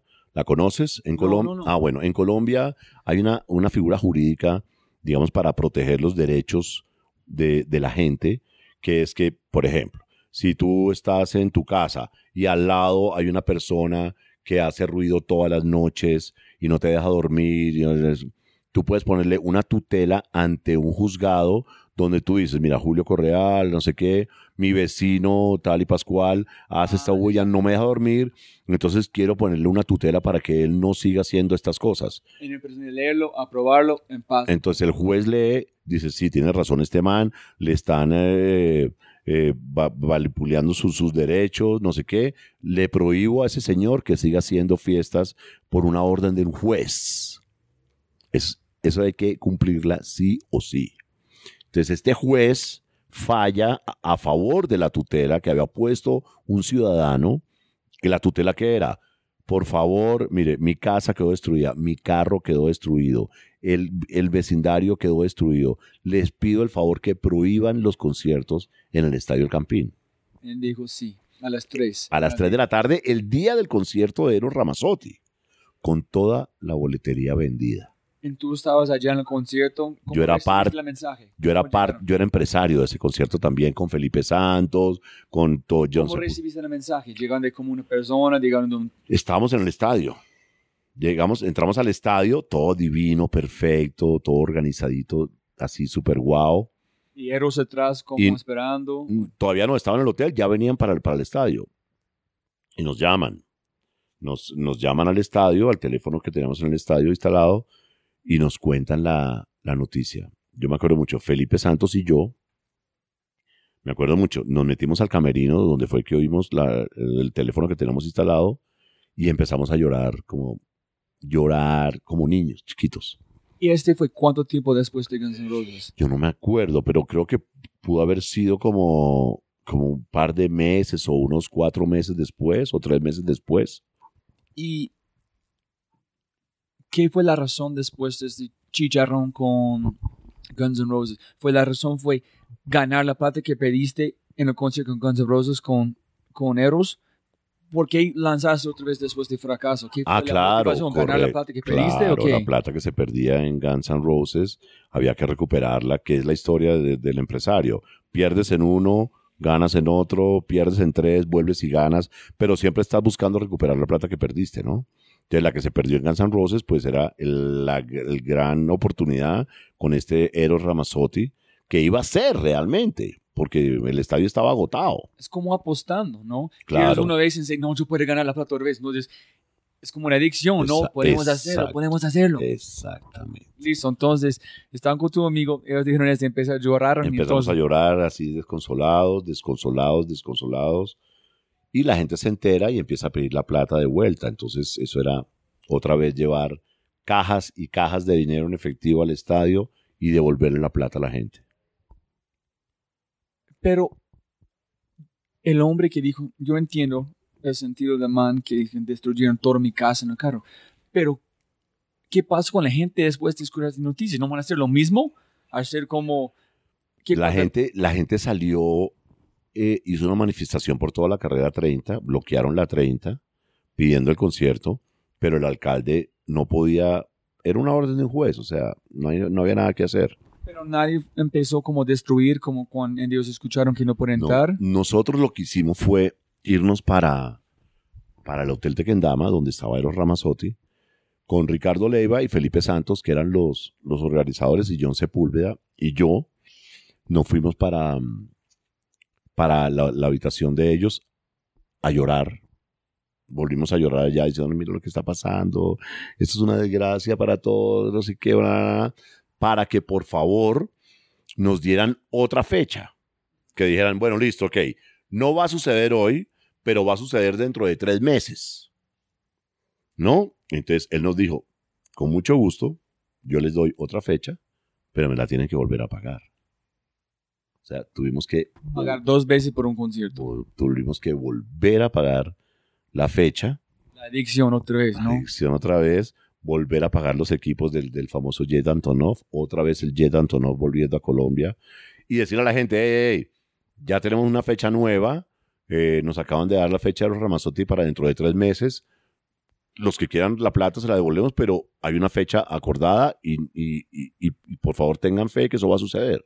Sin embargo, mucha gente pidió la plata de vuelta y tuvimos que devolverla y volver a hacer el concierto como a los tres meses en otro lugar, en el, club, en el club que queda más abajo, en el, en el eh, Centro de Alto Rendimiento hoy en día, allá se hizo otra vez la fecha de los Ramazotti para no tener que volver toda la plata, pero fue una pérdida también tenaz. Entonces vuelves y perdes, y vuelves otra vez a ver qué se hace, y vuelves otra vez. Eso fue tenaz. Esa vez, mi mujer me prohibió volver a hacer conciertos como like a promoter, you know? ya no podía ser empresario de los conciertos, eh, porque me dijo, no, quiero saber más de eso, por favor, Julio, sea. Porque uno, digamos, como uno como hombre de negocio, esto siempre tienes como un 5 o 10% de que algo puede pasar, ¿no? Pero ella no, ella estaba totalmente ilusionada, wow, pucha, esto va a ser, y nada, eso pasó. Entonces yo, yo me volví productor de conciertos en esa. Entonces después trajimos a UB40. Después, ¿Qué es la diferencia entre un promotor el productor? el promoter es el que arriesga eh, su inversión y el que compra al artista y el que vende la boleta. El productor es simplemente el que pone de acuerdo los, contrata los equipos, hace la producción para que suceda el concierto, pero ya no, ya, No riesgo. ya no hay riesgo, exacto. El riesgo es de otra persona, no de uno. Entonces me volví productor, eh, hicimos UB40, hicimos Pecho Boys. eh, ¿Qué más hicimos ahí en esa época? Bueno, Gloria Estefan después, que afortunadamente fue muy bien Gloria Estefan. Eh, y bueno, ahí, ahí pues es la historia de, de, de- uno como empresario que sigue en ese tema. Después, gracias a Dios, me volví manager de Aterciopelados, entonces ya no tuve que volver a, a hacer eh, conciertos ni nada. Duré 10 años eh, viajando con Aterciopelados. Pero después otra vez me llegó el tema, entonces Rock al Parque y, y después eh, e- eventos eh, pequeños, después Stereo Picnic. Y bueno, ahí se fue hasta el día de hoy que sigo siendo, eh, sigo siendo promotor de conciertos, eh, festivalero y, y también ahora estoy volviendo otra vez al management. Yo estaba hablando con Camilo Rosso y le han hecho unas fotos en una historia sobre um, Diomedes Díaz cuando el último concierto en el Campín. Sí, Para mí me encanta Diomedes Díaz, es una, música vallenato, para mí es... no. Pero estamos hablando que los colombianos le encantan, no sé si la palabra es ironizar, como personas como Jaime, es sí, sí, pen- no pensar que nosotros podemos, ellos pueden, claro. Y está hablando que nadie en Colombia nunca más van a llegar al nivel de este man de Diomedes De. Diomedes, Él sí. fue un dios para las personas. Y estamos hablando que él fue, también hablé un poquito de este tema con Sergio Pavón, que este poder que un músico, como pasan de la gente, llegan a la mente y puede afectar demasiado, en si puedes como, este, the, the force, como el Sí. dark, pueden mejorar a esta persona, ser mucho mejor de una persona o pueden hacer al revés. Y no dije que Diomedes Díaz no fue consciente en qué mundo está viviendo, porque pasa tanto tiempo las personas recibiendo como Dios, él, tú estás que cambiar su mente. Él pensé, los pájaros están escuchando cantar, Claro. no sabes si consciente está pagando o gastando 5 millones o 5 mil pesos, porque reciben todo gratis. Claro. ¿Cómo, cómo este tema, cómo ha visto con otros artistas este tema de del complex, el God complex? Sí, sí, como ese complejo de ser Dios. Fíjate, eh, y ahí lo más triste es que cuando sucede eso, eh, tal vez el artista eh, no es tan consciente de esa situación porque está en ese mundo siendo God, ¿no? Que no, ahora soy God, entonces, pero la gente que está alrededor sí se da cuenta de lo que tiene y a veces la misma gente que está alrededor son los culpables de que eso le suceda al, al artista. Pasó con Joe Arroyo, por ejemplo. Joe Arroyo eh, llega un momento de popularidad muy grande, eh, y, pero no deja las drogas, sigue en el vicio de las drogas, eh, sigue eh, en, en ese estado llevado de las drogas y la gente que está alrededor, y yo creo que también le pasó a Gustavo Cerati, fíjate, y la gente que está alrededor, en vez de parar y decir, no, brother, vámonos a un rehab, cúrate de este tema de las drogas y volvemos a hacerlo, no hacen eso, sino que dicen, aprovechemos el momento que está popular y, más contratos y más contratos y más contratos. Entonces, sabes, ahí pierde la noción el, artista. Estás hoy tocando en Medellín, mañana no sé dónde, pasado mañana. y sin embargo estás en un estado de drogadicción que no te permite. Y eso le pasó a Joe Arroyo también. Joe Arroyo terminó sus días haciendo conciertos, pero que uno los veía llegar al concierto como que fuera de sí, ¿no? Como que, y, la señora o el manager al lado, vamos, vamos, Joe, sí, listo para el concierto, concierto, Joe, ¿no? como que uno los ve hablando, es concierto, Joe, estamos en Cartagena, vamos a cantar, Joe y lo suben hacia la tarima y el tipo pues trata de cantar, como le pasaba a Diomedes, trata de cantar o, trata de cumplir eh, eh, con este contrato y lo que están haciendo es un mal con el pobre artista. A Joe Arroyo murió eh, así, entre las ollas de Bazuco, buscando Bazuco y los escenarios. Fue tremendo ese final. Pero ese final también se da lo que pasaba con Charlie García. Charlie García también lo montaban a todos los escenarios sin, sin ponerlo primero a que estuviera bien de su adicción a las drogas, hasta que por fin alguien dijo, no, no más, metámoslo a un, metámoslo a un, tratamiento y eh, volvámoslo al mundo del espectáculo. Pero en este tipo de artistas como, como Diomedes, y seguramente pasaba con Axel Rose también, porque... Em, nosotros en esa época tratamos de, asegurar el evento, ¿no? Buscamos una aseguradora que, nos dijeran, bueno, yo, yo lo, voy a comprar, lo a vender una póliza de seguro para los eventos. Si su evento sale mal, yo le ayudo. Pero eh, hablamos con, una, con una aseguradora, con Tomás de la Rue, la aseguradora esta, y ella nos mandó un fax que decía, Axel Rose más Colombia igual al infierno. Así decía el fax. A continuación, toda la lista de conciertos cancelados recientemente por, por uh, Guns N' Roses. Y era una lista larga, era una lista como de 25 conciertos que la gran mayoría estaban eh, cancelados por depresión de Axel Rose. O sea, él ya venía en, un problema serio. Eh, de hecho, Axel Rose estuvo en Bogotá, estuvo sentado en una, en una silla en el piso donde él estaba, en una silla tomando cerveza, nada más no hablaba con nadie, nada. Tres días con la misma ropa, con la misma actitud, ahí sentado en un sillón, tomaba cervezas, botaba, tomaba cervezas y botaba las latas al piso. Entonces eran artistas que también venían en decadencia poderosa y, sin embargo, pues ah, como es un buen negocio, los, los exigen y los exigen y pues eso fue lo que pasó con Diomedes y, con Joe Arroyo también, que mueren como lejos de, de, la realidad, ¿no? Mueren como que sintiéndose Dios todavía. Hay un, hay un libro muy chévere hablando como el poder de los hábitos. Y es, hay una cosa que llamas la dispara, como el trigger. Es, hay una cosa que empieza la chispa para pensar en una cosa, en tú vas a ejecutar la acción basada en ese dispara para llegar a una cosa, lograr una cosa. Es, por ejemplo, después de comer, el momento que tú comes, ese es el trigger para fumar. En cuando tú ah, fumas, sientes mejor. Entonces, cada vez que comes, quieres un cigarrillo. Y me imagino que es, es el nivel 100 veces más poderoso si estás tomando una droga o tomando cerveza en tocas enfrente una, como un grupo de miles de personas. En ese, entonces, tu trigger es este cocaína o es ese alcohol la, como la reward es la gente, entonces siempre está conectado, entonces el artista no, no puede tocar si no hacen este. Ah, ok, ok. Entonces con, con esta conexión. Seguro. Entonces es, el momento que tú empiezas es de hábito, es, conexión con las cosas. Sí. Es como un, es conectado en su mente química, en tu mente como en sus cerebros, es una conexión química. Claro. Entonces para mí no puedo imaginar la fuerza de un artista tratando ser cosas buenas si tienes esas conexiones. No, claro, nunca pensaron debe ser muy este, complicado, claro, claro. Una persona en la calle quiere parar fumando, es distinto. Claro.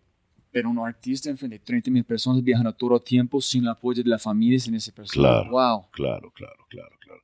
Sí, debe ser, debe ser, sí, es muy complicado esa adicción que se genera de, una acción a una reacción, ¿no? Es como complicadísimo. Y, y yo creo que, que, eso le pasa a uno de, de empresario siempre, siempre quieres hacer otro evento más, otro evento más, otro evento más, a ver qué sucede, a ver qué sucede. Y, y, yo creo que yo dejé eso y, y, ya, ya solamente me dediqué como a hacer muy pocas cosas, muy eh, proyectos muy puntuales como el Stereo Picnic, como el Hot en Paraíso, como el mismo Rock al Parque, que acordemos que yo creamos Rock al Parque en el año 94.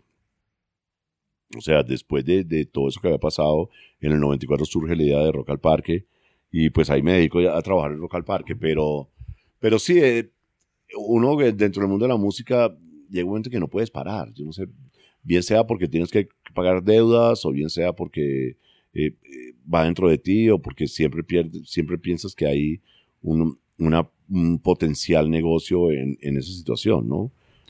Y la razón que estoy preguntando es, es más en el sentido que estoy aprendiendo en tiempo real con estas conversaciones.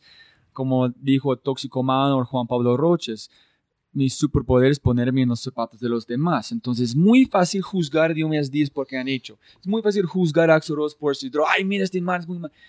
Pero tratando de entender esta conexión química, cómo es para ser un Dios para personas, no puedes poner en los zapatos, puedes tratar. Entonces tiene que ser un poquito de humildad por estos tipos, ¿no? Es muy fácil juzgar. Claro. Para pensar en este mundo de rockeros es entonces, siempre a las personas les gustan, ay, me encanta la música, pero el momento que hacen una cosa mal, allá es con su dedo juzgando. Claro, claro, claro, así es. Entonces, ese como las preguntas para mí con ese, no es, es más la, para mí entender este mundo de ellos, para yo poder mejorar mi vida, no juzgar a otros, ¿no? Claro. Y puedes hablar un poquito, si te sientes cómodo, de su compañero Gustavo Cerrati, quién era, su conexión con él, Sí, yo, yo la verdad con, con Gustavo tuve una, una mm, experiencia fabulosa de, de, conocer una gran persona. Em, ¿Cómo empezaste su eh, relación con él? Sí, yo empecé con ellos, eh, bueno, eh, trabajando para, para estos em, Después, cuando yo dejé de ser empresario, me volví, fue publicista de conciertos. Entonces yo desarrollaba las campañas publicitarias de los conciertos y me acuerdo mucho que organizaron un concierto donde estaba involucrado Soda Stereo. Eh, ahí lo conocí yo a él eh, porque nos fuimos a, un estadio a hacer el saque de honor de un partido de fútbol eh, entre Millonarios y Santa Fe. Y uno de los empresarios consiguió que dejaran que Soda Stereo hiciera el saque de honor, como gran golpe publicitario. Entonces yo me fui para el estadio con los Soda Stereos a hacer el saque de honor, que Gustavo tampoco entendía mucho, ¿no? Gustavo decía, pero ¿qué hacemos en un estadio en medio de un partido de fútbol, boludo? Si a mí no me gusta, el otro tampoco. No, que es el saque de honor, Gustavo, que todo el mundo lo va a ver por televisión. Y, bueno, está bien, vamos y lo hacemos. Pero, y lo hicimos. Y, y ahí nos volvimos, eh, digamos, como muy amigos. Después hicimos una gira aquí en Colombia, que era con, eh, con los Mili Vanilli, Soda Stereo, Air Supply eh, y un salsero. Y en esa gira también, pues, ahondó nuestra amistad y me hice muy amigo de ellos. Después, cuando, cuando hago manager de, de Aterciopelados, los Aterciopelados son invitados a, abrir una gira de Soda Stereo por Estados Unidos y ahí, pues, sí nos hicimos muy amigos. Eh, que, que, eso terminó en, en, la participación de Andrea en el Unplug de Soda eh, para MTV. ¿En qué ¿qué características como tuvo Gustavo que tú empezaste como a disfrutar su amistad? ¿Qué como, si tú Es que eh, Gustavo y yo éramos muy afines. Em, él nació en el 59, yo también nací en el 59. Eh, y nos hicimos buenos amigos, ¿no? Nos hicimos buenos amigos con él, con Z, con Charlie Alberti, fui muy amigo también. Y sobre todo del manager, que en ese entonces era Daniel Con. Fueron muy llaves. Eh, y, y fluyó una amistad en medio de el rock and roll, la noche, el día, el viajar para arriba y para abajo. Y, mm, pues nos volvimos muy amigos y vivimos experiencias muy chéveres en Bogotá y en todas las ciudades de, Colombia, conociendo las ciudades, conociendo la noche de las ciudades. Gustavo era un hombre muy noctámbulo. Y, y fluyó. Después, cuando eh, yo empiezo mi carrera como manager de Aterciopelados, que nos estaba yendo tan bien. Eh, cuando Gustavo sale como, como solista, la disquera BMG eh, me llama de, Buenos Aires, AFO Verde, hoy en día el AIR de Sony Music, me llama AFO y me dice, mira Julio, hemos estado aquí hablando, armando el equipo a Gustavo para, para su carrera como solista y pensamos que tú podrías ser el manager de Gustavo Cerati para, para en esta época de solista, de etapa de solista. Pues por supuesto a mí me pareció fantástica la oportunidad. Viajé a Buenos Aires eh, estuvimos almorzando con Gustavo. Después en la noche en la casa de él, comiendo pizza recalentada, hablando de qué quería, qué quería yo para él, qué quería él para su carrera. Entonces, pues fueron experiencias muy bonitas con Gustavo y nos hicimos muy amigos. Salimos de gira con este álbum. Fuimos a Centroamérica, fuimos a, que él nunca había ido a Centroamérica, fuimos a Guatemala, fuimos a Honduras, a El Salvador, a Panamá, estuvimos en Caracas y estuvimos en Bogotá. Entonces se generó una amistad muy bonita con él y eh, finalmente entendimos Gustavo y yo que yo no podía ser el manager de Gustavo porque yo estaba tan loco como Gustavo. Éramos demasiado soñadores, demasiado y necesitamos una persona más, más, más eh, tranquila, más seria como manager del tema y ahí, y ahí fue cuando Fernando Travi quedó de, de manager de Gustavo sin embargo, yo hacía todos los conciertos de él en Colombia, ¿no? Los, los que vinieron después, Siempre Soy, Fuerza Natural, todos los, los, todos los hice yo. Hicimos la gira por Colombia varias veces. Y pues nos volvimos muy, muy amigos. De mi esposa también se volvió muy amigo de mi esposa también. Eran super llaves. Eh. Entonces surgió una amistad muy bonita de un, de un personaje brillante dentro de la música, ¿no? De un tipo supremamente detallista, supremamente exigente consigo mismo. Y, y aunque nos cogió de sorpresa lo que le pasó a Gustavo, em, ya había como en el ambiente esa preocupación por la adicción a las drogas que tenía Gustavo al final. Eh, y eso fue algo que yo no sé si lo he contado antes, pero el manager de Gustavo eh, me dijo antes de salir para Venezuela, porque yo hice el, último concierto en mayo 13, que, por ahí había un, cuadro firmado de eso, en mayo 13, eh, que fue el concierto de Gustavo, eh, último en Colombia, él se fue para Caracas, el, fue un concierto un miércoles, y el jueves se fue para Caracas, pero ese mismo jueves el, manager de Gustavo me dijo, brother, tenemos este problema. Y yo le dije a, a Fernando, dije, brother, para, llévatelo a un rehab, y cuando esté bueno, vuélvelo a traer pero desafortunadamente llegó a Caracas y le sucedió lo que le sucedió, que hablando, que yo investigando un poco más de qué había pasado esa noche, hubo una cantidad de, de errores que se cometieron, empezando porque Gustavo estaba tocando sin visa de trabajo, entonces el seguro médico no le cubría lo que sucediera, de ahí que no tenía transporte médico para ir a Buenos Aires, y eso se demoró como cuatro, cinco, seis, ocho horas determinar eh, el viaje a Buenos Aires porque había que sacar la plata para pagar una ambulancia con equipos hasta Buenos Aires que vale como 350 mil dólares ese viaje nada más. Pero por otro lado, el, el manager, para evitar los, los escándalos que pudiera haber por, por, por las drogas, entonces se lo llevó a un hospital nuevo que no tenía los equipos necesarios, que esa noche que entró Gustavo a esa clínica no había médico de turno, lo recibieron dos enfermeros, que simplemente lo abrigaron y lo metieron en una habitación X cuando él debió haber entrado de una vez a un, a un escáner y ver qué le pasaba y haber dicho, oye, señor, de, repente este man está en sobredosis de droga, nunca hicieron nada de eso. Entonces hubo una cantidad de errores que conllevaron pues al, al, final trágico de Gustavo, ¿no? Pero con Gustavo fuimos muy, muy, muy amigos y, y la pasamos muy bien, la verdad. Era muy bonito trabajar con Gustavo por, por yo te digo, era supremamente detallista, exigente, su música era fantástica, verlo en escena era impresionante. Entonces, pues, eh, digamos que no, se disfrutó hasta último momento. Un más personaje antes de movemos a otras preguntas. Y Manu Chao, ¿cómo se llama? Manu Chao, sí. Este hombre siempre es muy interesante. Hablan como seis idiomas, ¿no? sí, sí, sí, sí. ¿Cómo es él? ¿Cómo, Nunca he escuchado de él tampoco. No, Manu Chao es una persona mm, eh, supremamente sencilla, supremamente independiente, eh, que no acepta eh, que lo liguen con ninguna marca ni nada de eso. Es como al revés de lo como rockero grande, ¿no? Total, total. un gran luchador contra la minería ilegal, un gran luchador contra la minería legal también, que afecta a los recursos naturales, un gran luchador contra, eh, a favor de, las, de los indios, a favor de la raza negra. ¿Es de dónde? Él, es nacido en Francia, pero criado en Barcelona. Ah, listo, Vive en Barcelona.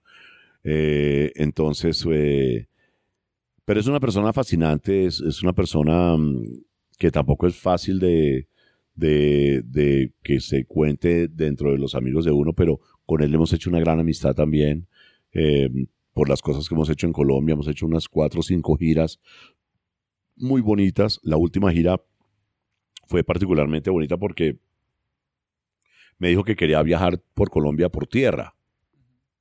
Entonces hicimos Bogotá, Cali, Bucaramanga, Medellín, todo esto por tierra, eh, conociendo el país que yo también lo estaba conociendo, porque yo tampoco le había hecho esos, esos viajes por tierra, parando en los ríos a bañarnos. Eh.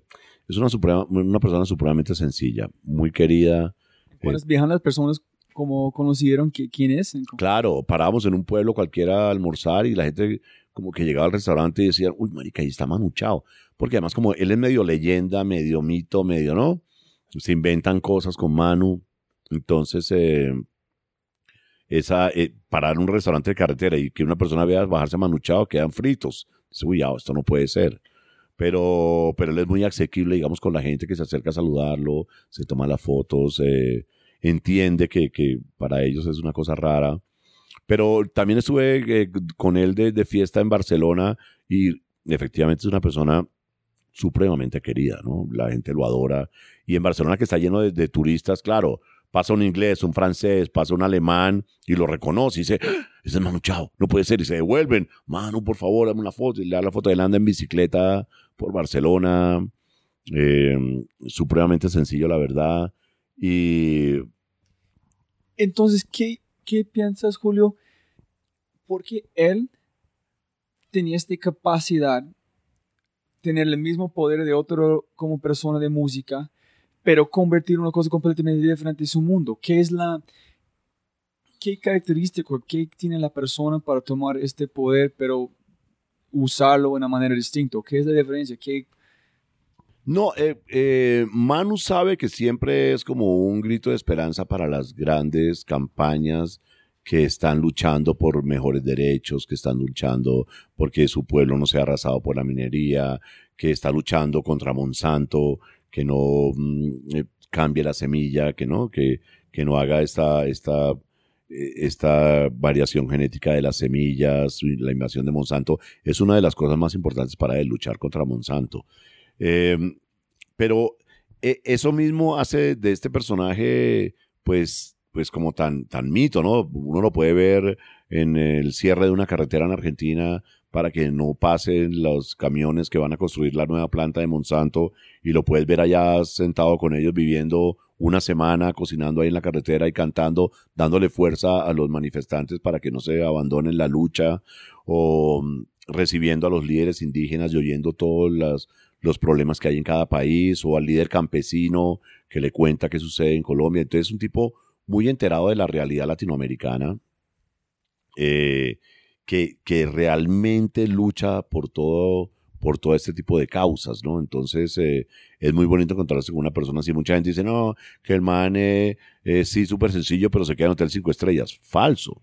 Él entre más sencillo sea todo, para él mucho mejor y así lo exige. Pero ¿por qué él puede hacerlo, en otros no? Porque no tiene la ambición, digamos, del dinero, ¿no? es una persona que te exige que las boletas de, de, de los, de, los, eh, de los conciertos de él máximo pueden costar 20 dólares. Máximo. Y no te cobra un millón de dólares, ¿no? Te cobra en relación con lo que puedes cobrar para que la gente pueda pagar una boleta barata. Entonces, no te acepta patrocinios, no te acepta marcas, que también es un poquito complicado para uno como empresario, pues no tener el apoyo de las marcas porque él no quiere ver involucrada su imagen con ninguna marca, no importa si son celulares, un whisky o lo que sea, no, no deja que esté involucrada ahí con, con, la, con la marca, de, con el nombre de él. Eh, entonces la gente se da cuenta de que es real, ¿no? No viaja en primera clase nunca, no admite hoteles cinco estrellas, o sea, están prohibidos para el empresario bajarlo en un Hilton, un Sheraton, un W Marriott, es imposible, o sea, no va a bajarse nunca en esos hoteles. Eh, entonces es real, realmente. Puedes llegar aquí a Bogotá y se te desaparece dos días porque estaba visitando a los amigos en la cárcel o porque se había ido a visitar a unos indígenas y vuelve. No, realmente está enterado de, lo que sucede. Entonces piensas que, si entiendo, posiblemente es la fue su propósito, es como su por qué están haciendo que están haciendo, nunca fue la ambición. Entonces, si tú arrancas con este, entonces la carrera es mucho más claro, menos Claro. de me imagino que tú eres un artista sufriendo, tratando de ganar plata. En el momento que tú ganas plata, quieres más plata. Exacto. Entonces, es una mentalidad más emprendedor, como en el sentido de música, Sí. menos de. Mira, el mundo entero quiere a Manu Chao de concierto. El mundo entero. Pero a él no le llama la atención estar todo el tiempo de conciertos. Él va donde la pasa bien, donde pasea sabroso. Entonces, de Sudamérica, digamos que tiene Argentina y Colombia. Son como los dos países eh, que están ahí eh, consentidos, que, que él realmente le encanta visitar. Y uno le dice, mano, que tengo una oferta de Perú, que tengo una oferta de Panamá. que La verdad es que es muy difícil lograr que el tipo diga que vaya. ¿no? Siempre está muy, muy resguardado, que no le estén engañando, que no se vaya a prestar para que lo utilicen para otra cosa. Entonces, él viene, hace Argentina, que le encanta ir a Argentina, hace Colombia, que le encanta Colombia. Él estuvo viviendo en Colombia. Él hizo una vez una cosa que se llamó el Expreso del Hielo, en los años 80, si no estoy mal, cuando esto realmente estaba caliente de guerrilla mal, y sin embargo se bajó en, por tren desde Santa Marta hasta Bogotá, parando en los pueblos, dando conciertos de su música, que para ese entonces era revolucionaria. Entonces era revolucionario para el estamento, pero el guerrillero también lo veía aquí este man quién es. Entonces eso fue, recorrió toda Colombia en un tren pidiendo permiso a la guerrilla, pidiendo permiso a, a todo el mundo para poder cantar y él venía baja, y lo hizo tal cual, bajó desde Santa Marta hasta Bogotá en tren, que ningún artista colombiano lo ha hecho tampoco. Es como. Es valiente a otro nivel, ¿no? Muy, muy, Expreso del Hielo se llamaba. Ese, ese, ¿Qué es? es- es- ese, ese proyecto se llamó el Expreso del Hielo, que salía desde Santa Marta hasta Bogotá por tren, parando en, las, parando en ciertas poblaciones para dar conciertos y, y- y cantar su mensaje. Eso fue muy bonito lo que hizo él. Yo estaba escuchando un podcast de un periodista que han hecho un, un película muy popular, un documentario se llama Restrepo de la guerra. Y ellos preguntaron qué es un éxito para vos. Y él dijo como ser valiente. Usted está listo poner tu vida para una cosa que, que crees, ¿no? Claro, claro. Y así es él. Sí. Así es ese él. Tal cual. en Él no le da miedo. en decir también como Sergio Pavón está hablando de um, Jaime, dijo, este man tuvo la chance de salir del país muchas veces, pero digo, no, es, es que yo estoy listo para mi vida. Jaime Garzón, Garzón. Sí, Jaime sí, Garzón. Jaime Garzón. Y se queda en medio de la, del conflicto y se- sabiendo que está corriendo peligro, ¿no? Pero se queda denunciando lo que tiene que denunciar. Y por ejemplo, Manu Chao, con su apoyo y todo, logró que esa planta de Monsanto que iban a construir en Córdoba, Argentina, no se construyera. Y no se construyó la planta de Monsanto, que fue uno de sus, de sus objetivos. Y así va por el mundo cantándole la verdad a toda la gente. Por eso, por ejemplo, él, él es difícil que dé una entrevista porque él dice, mira, Julio, yo hago una entrevista, me preguntan de todo, yo hablo de todo y después solamente ponen lo que tiene que ver con amenazas, con no sé qué, con cosas que yo, cuando yo hablo de todo, entonces prefiere no, no dar entrevistas y no verse con los, con los medios de comunicación para que no tergiversen lo que él habla, ¿no? Julio, para vos, ¿qué es la...? Yo estoy tratando de pensar, yo, eh, yo pensé de un montón de cosas. ¿Por qué haces qué haces? ¿Qué parte de los conciertos, de la música? Porque estaba pensando que, uy, qué estrés este mundo. ¿Qué es la parte que tú recibes que sientes satisfecho con tu vida, que te puedes dormir, acostar, disfrutar cada día? ¿Por qué haces qué haces? ¿Qué es la Pues sí, eh, para mí es, eh, es muy, eh, me da mucha satisfacción, me da, me da mucha emoción, me da una gran compensación ver eh, el público feliz. Ver un concierto donde haya 40 mil personas, ver un rock al parque donde llegan 80 mil personas felices disfrutando de la música, ver al músico cantando sus letras eh, en el escenario, ¿no? Como, como ser ese, ese agente, eh, el conector? como un conector entre la música y el público, entre, en- entre el público y lo que va más allá de la música, por ejemplo, ¿no? Cuando, cuando la gente vive Stereo Picnic, pues uno, uno ve esa, esa cantidad de gente feliz, eh, transportándose seguramente mentalmente a través de la música y, y, a través de lo que se ha generado en ese espacio, que es muy bonito. Cuando hago J en Paraíso, que la gente baja a Girardot y se siente en verano y se siente libre y se siente, ¿no? Y es muy bonito, la verdad. Y, no creas, mucha gente a uno lo para en la calle y le da las gracias. Uy, hermano, estuve en Joden Paraíso, qué chévere. La pasé delicioso, me sentí feliz.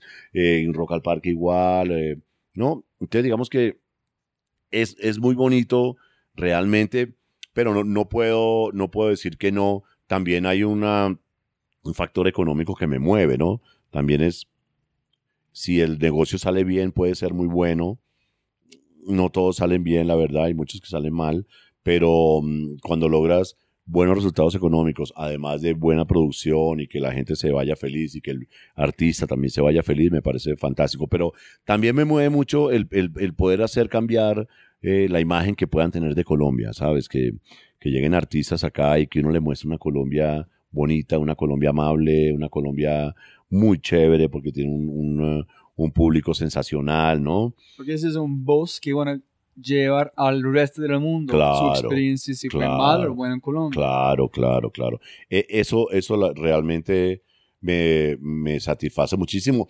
Y muchos artistas, eh, cuando les hablan de Colombia, buscan enseguida a Julio Correal. Venga, hablemos con Julio Correal, que, porque mucha gente ha regado el cuento, no, hermano, si van a Colombia tienen que ir con Julio Correal, que es un bacán, que los va a tratar súper bien, que va a haber buena producción, que los conciertos van a estar chéveres. Entonces, es bonito también como, como esa parte, ¿no? De poder de dar un poco, de cambiar la imagen que tiene nuestro país ante, ante el mundo.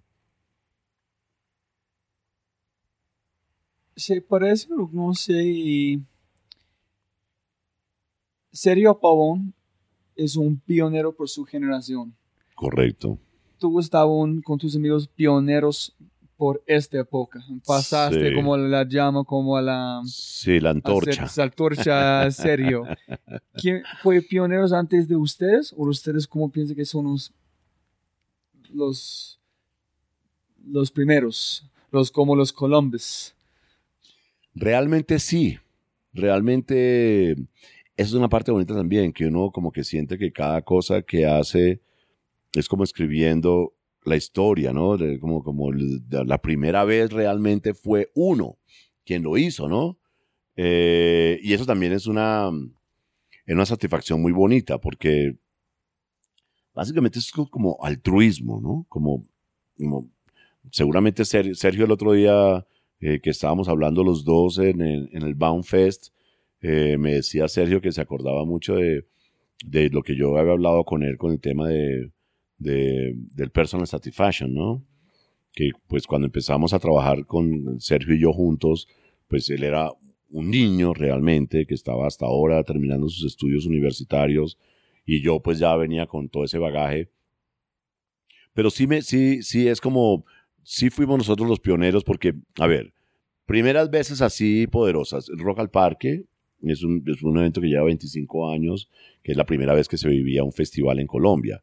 Eh, eh, primeras veces poderosas, el primer concierto que se hizo en el Parque Simón Bolívar en Bogotá, cobrando una entrada, también lo hicimos nosotros. Eh, el, el primer festival que se hizo en Colombia, que fue Stereo Picnic, con, con, con esas cualidades de festival, lo hicimos nosotros. El primer grupo colombiano que salió por el mundo a mostrar su música fue a Terciopelados y yo era el manager, ¿no? Carlos Vives en estos días me decía, oye Julio, es que tú fuiste el que cogió el machete y se fue abriendo trocha por, es. por en la Más de industria. la torcha en Sí. Colombia es la es, machete. es como, es como ese, ese Eso espíritu es. que tienes de expedicionario, ¿no? Como de, de aventurero, como decir, eh, ¿por qué no? Hagámoslo. O sea, No, no, pero me encanta que dijiste porque es cada lugar es distinto. Si yo estoy pensando en este en los Estados Unidos, o ser pasaste la torcha. Pero en Colombia, con la conexión con la machete, ustedes fue la machete. abriendo trochas, sí. Yo estaba en Amazonas para como un cuatro días. Y fue la primera vez en mi vida que yo entendí el poder de un machete. Porque yo vi un como persona de la selva usándolo. Y fue una herramienta tan natural como la... yo vi cómo, la, cómo funciona. Entonces, esta Claro. imagen, sí, en el, la poke cuando hiciste fue un Claro. machete. Y, y, y así me lo dijo Carlos Vives, ¿no? Que Julito, es que tú fuiste el que cogiste el machete y abrió la trocha. Entonces, digamos que eso es chévere. Eh, a mí me pasaba mucho y me sigue pasando, la verdad. A veces hay conciertos en que no puedo dejar de llorar. No porque me siento muy emocionado, o porque veo a la gente muy emocionada, o porque veo al artista muy emocionado, o porque me doy cuenta de la atmósfera que está sucediendo, ¿no? Y que, digamos que uno fue el, el precursor, la llama que entonces me, pasa mucho y me pasaba mucho con Aterciopelados, ¿no?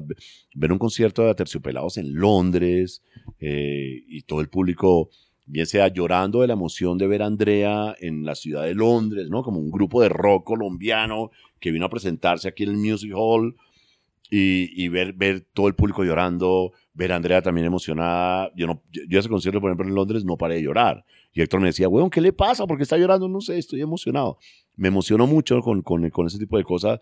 Y, digamos que hay una gran sensibilidad por el público. Entonces, yo sé que Rock al Parque es importante porque Rock al Parque son tres días de música que se le da a una gente que no puede pagar una boleta. Las boletas aquí son costosas, ¿sabes? Una boleta para Lola Balusa de los dos días vale 700 mil pesos, que si tú lo llevas a dólares puede hacer que no, pero 700 mil pesos es casi el salario de una persona en el mes. billete, un montón Mucho de billete. pues. Entonces, Rock al Parque, por eso es importante, por eso, porque son tres días para que la gente disfrute gratis de unos eventos que nunca va a poder pagar. Por eso es que yo le, le hago tanta guerra a Rock al Parque cuando no traen artistas buenos, porque lo que se hizo, lo que se creó, era con esa intención de poder presentar esos artistas que ve la gente del norte allá en un auditorio pagando no sé cuánta plata, te lo traen a ti que vives en Ciudad Bolívar o que vives en Bosa o que vives en Soacha y no tienes cómo pagarlo, pero vas allá y ves a Café Tacuba y no tuviste que pagar 250 mil pesos para verlo, lo viste gratis y se lo trajo el gobierno, como debe ser, ¿no? El hecho de que el gobierno te va a dar entretenimiento gratis no significa que tiene que ser un entretenimiento mediocre ni pecueco. Igual con la salud, igual con la educación. La tienes que dar gratis, pero de buena calidad. No es de regala, eso de que a caballo regalado no se le mira el colmillo. No, debe ser al revés. Si te voy a dar salud, te lo voy a dar con un médico preparado, con las medicinas que deben ser, ¿no? No hay como una limosna ahí, a ver, calmémonos. Por eso es que yo peleo mucho con la gente de Rock al Parque cuando sé que el festival no es bueno. Y, y, y esas cosas, pues a uno lo mueven mucho, ¿no? Aterrizar en México, por primera vez una banda colombiana aterrizando en México para dar un concierto apoteósico, como, como eran los de Aterciopelados, pues también es una gran satisfacción que a uno le da para, para poderle contar al mundo las cosas que pasan y a, los mismos hijos míos y a mi familia, ¿no? Que vean en, en su papá una persona luchadora, casi que por nada, sino por una personal satisfaction, ¿no? Montando en este Julio, si tú puedes identificar tres momentos, los tres mo- mejores momentos de tu vida de un concierto. Si un momento cuando viste una cosa especial, una conexión, o como una, una cosa han pasado en tu cuerpo emocionalmente con, con la música, que son los tres mejores momentos de cualquier concierto, cualquier Sí. conexión, si tú puedes recordar. Pues mira, eh, eh, Rock al Parque definitivamente es uno de mis grandes momentos. eh, ¿Pero qué? ¿El primero? El ¿Qué primer momento? día, el primer Rock al Parque que hicimos, ver que había tres tarimas en Bogotá funcionando con rock, que había gratis para el público, que la gente podía entrar, que estábamos en el 20 de julio con una tarima y la gente viendo las bandas de rock, viendo los grupos de rock pudiendo tocar, ¿no? Expresarse en una tarima, eso para mí fue muy, muy bonito. Y siempre el Rock al Parque para mí es una, una gran eh, satisfacción, así no esté involucrado en su producción. Pero tal vez de Rock al Parque, el, el que, el que hice en el 2004, eh, que fui el productor de los 10 años de Rock al Parque, que yo considero que ha sido el mejor Rock al Parque que ha habido en la historia de- del festival, eso fue muy bonito. Por un lado, porque se cambió todo y se metió todo a un parque, al Parque Simón Bolívar, ahí sí como un festival de los grandes del mundo, todo concentrado en un solo lugar, y se logró eso. Pero por otro lado, ver eh, que todas las bandas de Latinoamérica contestaron al llamado de una manera inmediata. Y le- les escribía yo, hey amigos, voy a celebrar los 10 años de Rock al Parque y me encantaría que estuvieras tocando con nosotros. Y enseguida contestaban, claro que sí, Julio, cuenta con nosotros. Eso fue muy bonito. Y tercero, ver al público, ¿no? Ver, ver al público con esa cantidad, ese mar de gente disfrutando, que hasta el mismo, estamos hablando de los del 2004, que hasta el mismo Draco Rosa, cuando se baja del escenario, él fue el que cerró el festival, cuando se baja del escenario me dice, oye Julio, vi un mar de gente al frente mío y ni una pelea, ni un acto de violencia, nada. Entonces, ¿cómo es posible que me digan que Colombia es, una, es un país violento si vi 100 mil personas compartiendo la música sin que hubiese ningún problema de violencia? Entonces, ¿dónde está la violencia en este país? Entonces, fue muy bonito decir uno, tienes toda la razón, Draco. Nosotros somos pacíficos, lo que pasa es que hay unos violentos que nos quieren vender la guerra y eso pues no es así. Entonces, es un momento importante.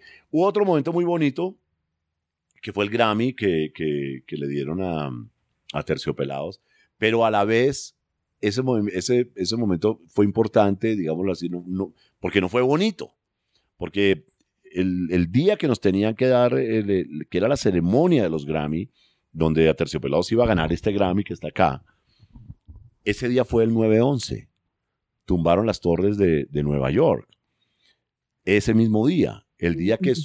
El día que pasa lo de las torres. Yo, yo cuando estaba en Los Ángeles con mi amigo Fernando Pava, el de la radio, y él me llama a la habitación. La noche anterior nos habíamos pegado una, una fiesta tremenda porque era la fiesta de los nominados. Eh, a Terciopelados venía con un favoritismo impresionante. Eh, con su disco Gozo Poderoso, se había hecho un trabajo fabuloso en Estados Unidos. Eh, bueno, habíamos estado en el, en, el, Jay Leno Show, bueno, había unas cosas muy interesantes. Fue, fuimos la primera banda colombiana que pasó por un Jay Leno. Bueno, habíamos pasado cosas muy chéveres. Y me llamó él como a las... Son más de chéveres, alucinante. Sí, me, me, llamó a las 7, 8 de la mañana. Me dijo, Julio, huevón, prenda la televisión. Estamos en, en, en el hotel en Los Ángeles. Yo me acuerdo que prendí la televisión y justo estaba, estaba entrando el segundo avión contra las torres. Entonces yo le dije, yo le dije a mi amigo, oh, Fernando, ¿qué es esto, marica? Es una película que no, huevón. Acaban de tumbar una torre y entró otro avión. ¿Cómo así? ¿De qué me está hablando, marica? Eso no puede ser. Sucede lo que pasa en Estados Unidos. Estábamos en Los Ángeles nosotros. Ese día era la, la premiación, la entrega de los Grammy. Y pues por supuesto todo se cancela. No sucede nada y duramos en, Los Ángeles como unos 18 días allá porque no podíamos salir de Estados Unidos. Y yo siempre había soñado con ese momento, ¿no? Los nominados son y el Grammy va para en una gran em, en un gran auditorio lleno de gente y sentir esa satisfacción, ¿no? Que, digamos que ya lo habíamos sentido con otros premios que nos habían dado, pero el Grammy pues era fue un objetivo importante dentro de la carrera de Tercio, tanto de la compañía disquera como del management y ese día no se pudo dar. Después nos llamaron como a los tres meses y nos invitaron a Los Ángeles a una ceremonia de entrega en un bar para 20 personas que estábamos ahí y ahí entregaron los, los, los Grammy y la sorpresa era que nos estábamos llevando el Grammy más importante de la noche. Esa era, esa era, esa era la categoría que cierra los premios Grammy como la gran categoría, ¿no? El trabajo al mejor trabajo del año de dúo o grupo. Y entonces esa iba a ser la gran noche de los Grammy Latinos que yo nunca viví. Fuimos allá y nos la entregaron y dije, puta, no puede ser. Por eso tengo estos Grammy ahí con mucho cariño. Pero, pero, sabes, fue un momento en que me dio mucha alegría, pero tampoco lo pude vivir. Entonces, eh, eso fue otro momento eh, muy importante. no puede creer, es como está pensando que Guns N' Roses es una historia, pero esta historia es... como está como este momento no puede respirar pensando en el llegar a este momento con mi país, en este momento tú estás allá con una cosa, luchando con la machete, en unos terroristas quitaron tanta como cosas en el mundo de muchas personas. Tantas cosas en el mundo que pasaron ese día. Robaron vidas, robaron almas, robaron momentos, robaron todo. Sí, no, con la violencia. Sí, fue algo impresionante, la verdad. Y en verdad, con ese disco Gozo por eso hizo un trabajo muy bonito en Estados Unidos, con la disquera, hicimos una gira bellísima, trabajamos con la agencia más importante de Booker, que era William Morris. Fue algo bien bonito. Y desafortunadamente, pues ese, ese tampoco se dio. Y, después, eh, eh, Manu Chao me ha dado momentos muy felices de conciertos donde uno ve a la gente realmente esperanzada en que algo puede cambiar al oír a Manu Chao, ¿no? Y eso pues también me da una satisfacción eh, muy, muy bonita, la verdad. La música tiene momentos muy lindos y, y, yo creo que esos han sido los mejores momentos para mí dentro de la industria de la música han sido esos. Ese es un momento perfecto para llegar a las preguntas que es un éxito, ese es que hemos hablado. Juan, y es muy conectado porque está hablando con Juan Pablo Roche de J. Walter Thompson, que es un éxito. Él dijo, para ver mis empleados lograr cosas que nunca han hecho. Y yo soy un padre, tú eres un padre, y yo entiendo esto, para ver mi hija hacer cosas, wow, es mucho más importante que cualquier cosa que yo pueda hacer, ese sentimiento. Entonces me imagino que como han hecho con, con el grupo, es ser satisfecho con mirar una cosa que tú has ayudado en un momento como un prof, lograr una cosa, wow, eso es. Entonces, ¿qué es un éxito para Julio? ¿Qué es, pues, pues eh, yo creo que... ¿Quién es exitoso por usted? sí, eh, yo creo que, y esa pregunta a mis 57 años de edad, em, uno todavía se la pregunta, ¿no? Para mucha gente el éxito es tener una 4x4 parqueada en su casa o tener un penthouse o tener, eh, no sé. Eh, a mí me empodera, a mí digamos que para mí el éxito es, pues, al luchar tanto por un objetivo, eh, lograr ese objetivo y, saber que ese objetivo no es solamente personal. ¿Sabes? Que, que, que digamos que estoy, estoy luchando por algo que sé que es un bienestar para mí, pero que también hay mucho bienestar para mucha gente involucrada, que también, es, también se complica más la misión, ¿no? Porque si tú dices, bueno, me quiero comprar un carro rojo, pues trabajas, vas y te lo compras rojo y ya. Pero cuando tú dices, yo quiero traer la gira de Manu Chao por Colombia, y quiero hacer un concierto gratuito en Leticia, y quiero hacer un concierto gratuito en Barranquilla, entonces movilizar a todo el mundo para que se haga un concierto en Leticia, que, fue otra de las cosas bonitas con Manu Chao, irnos allá, lograr que la Fuerza Aérea ponga dos aviones y se lleven los equipos, lograr que allá todas las autoridades del, del, Go, lograr que todas las bandas quieran ir, lograr que sabes que no te vas a ganar ni un peso, pero sabes que hay una gran, una gran, eh, una, una gran misión que servirá de ejemplo para mucha gente y para mis hijos eso es un éxito para mí, realmente. Lograrlo y que todo salga bien y que, que haya esa gran satisfacción personal detrás de eso. Porque además se me, ocurren cosas que no son fáciles, ¿no? Quiero hacer un concierto gratuito de Manu Chao en Leticia. Cuando, cuando, le escribí a Martín Santos a que me ayudara, me dijo, weón, pero tú estás loco. Y pues sí, marica, pero hay que hacerlo. O sea, hay que crear conciencia por el río Amazonas, hay que crear conciencia por las, por las eh, comunidades indígenas, hay que crear conciencia por todo lo que está sucediendo alrededor de la tierra que, que no, la estamos cuidando. Me decía, sí, marica, pero inventémonos otra cosa. Y le dije, no, quiero ir a Leticia con Manuchao.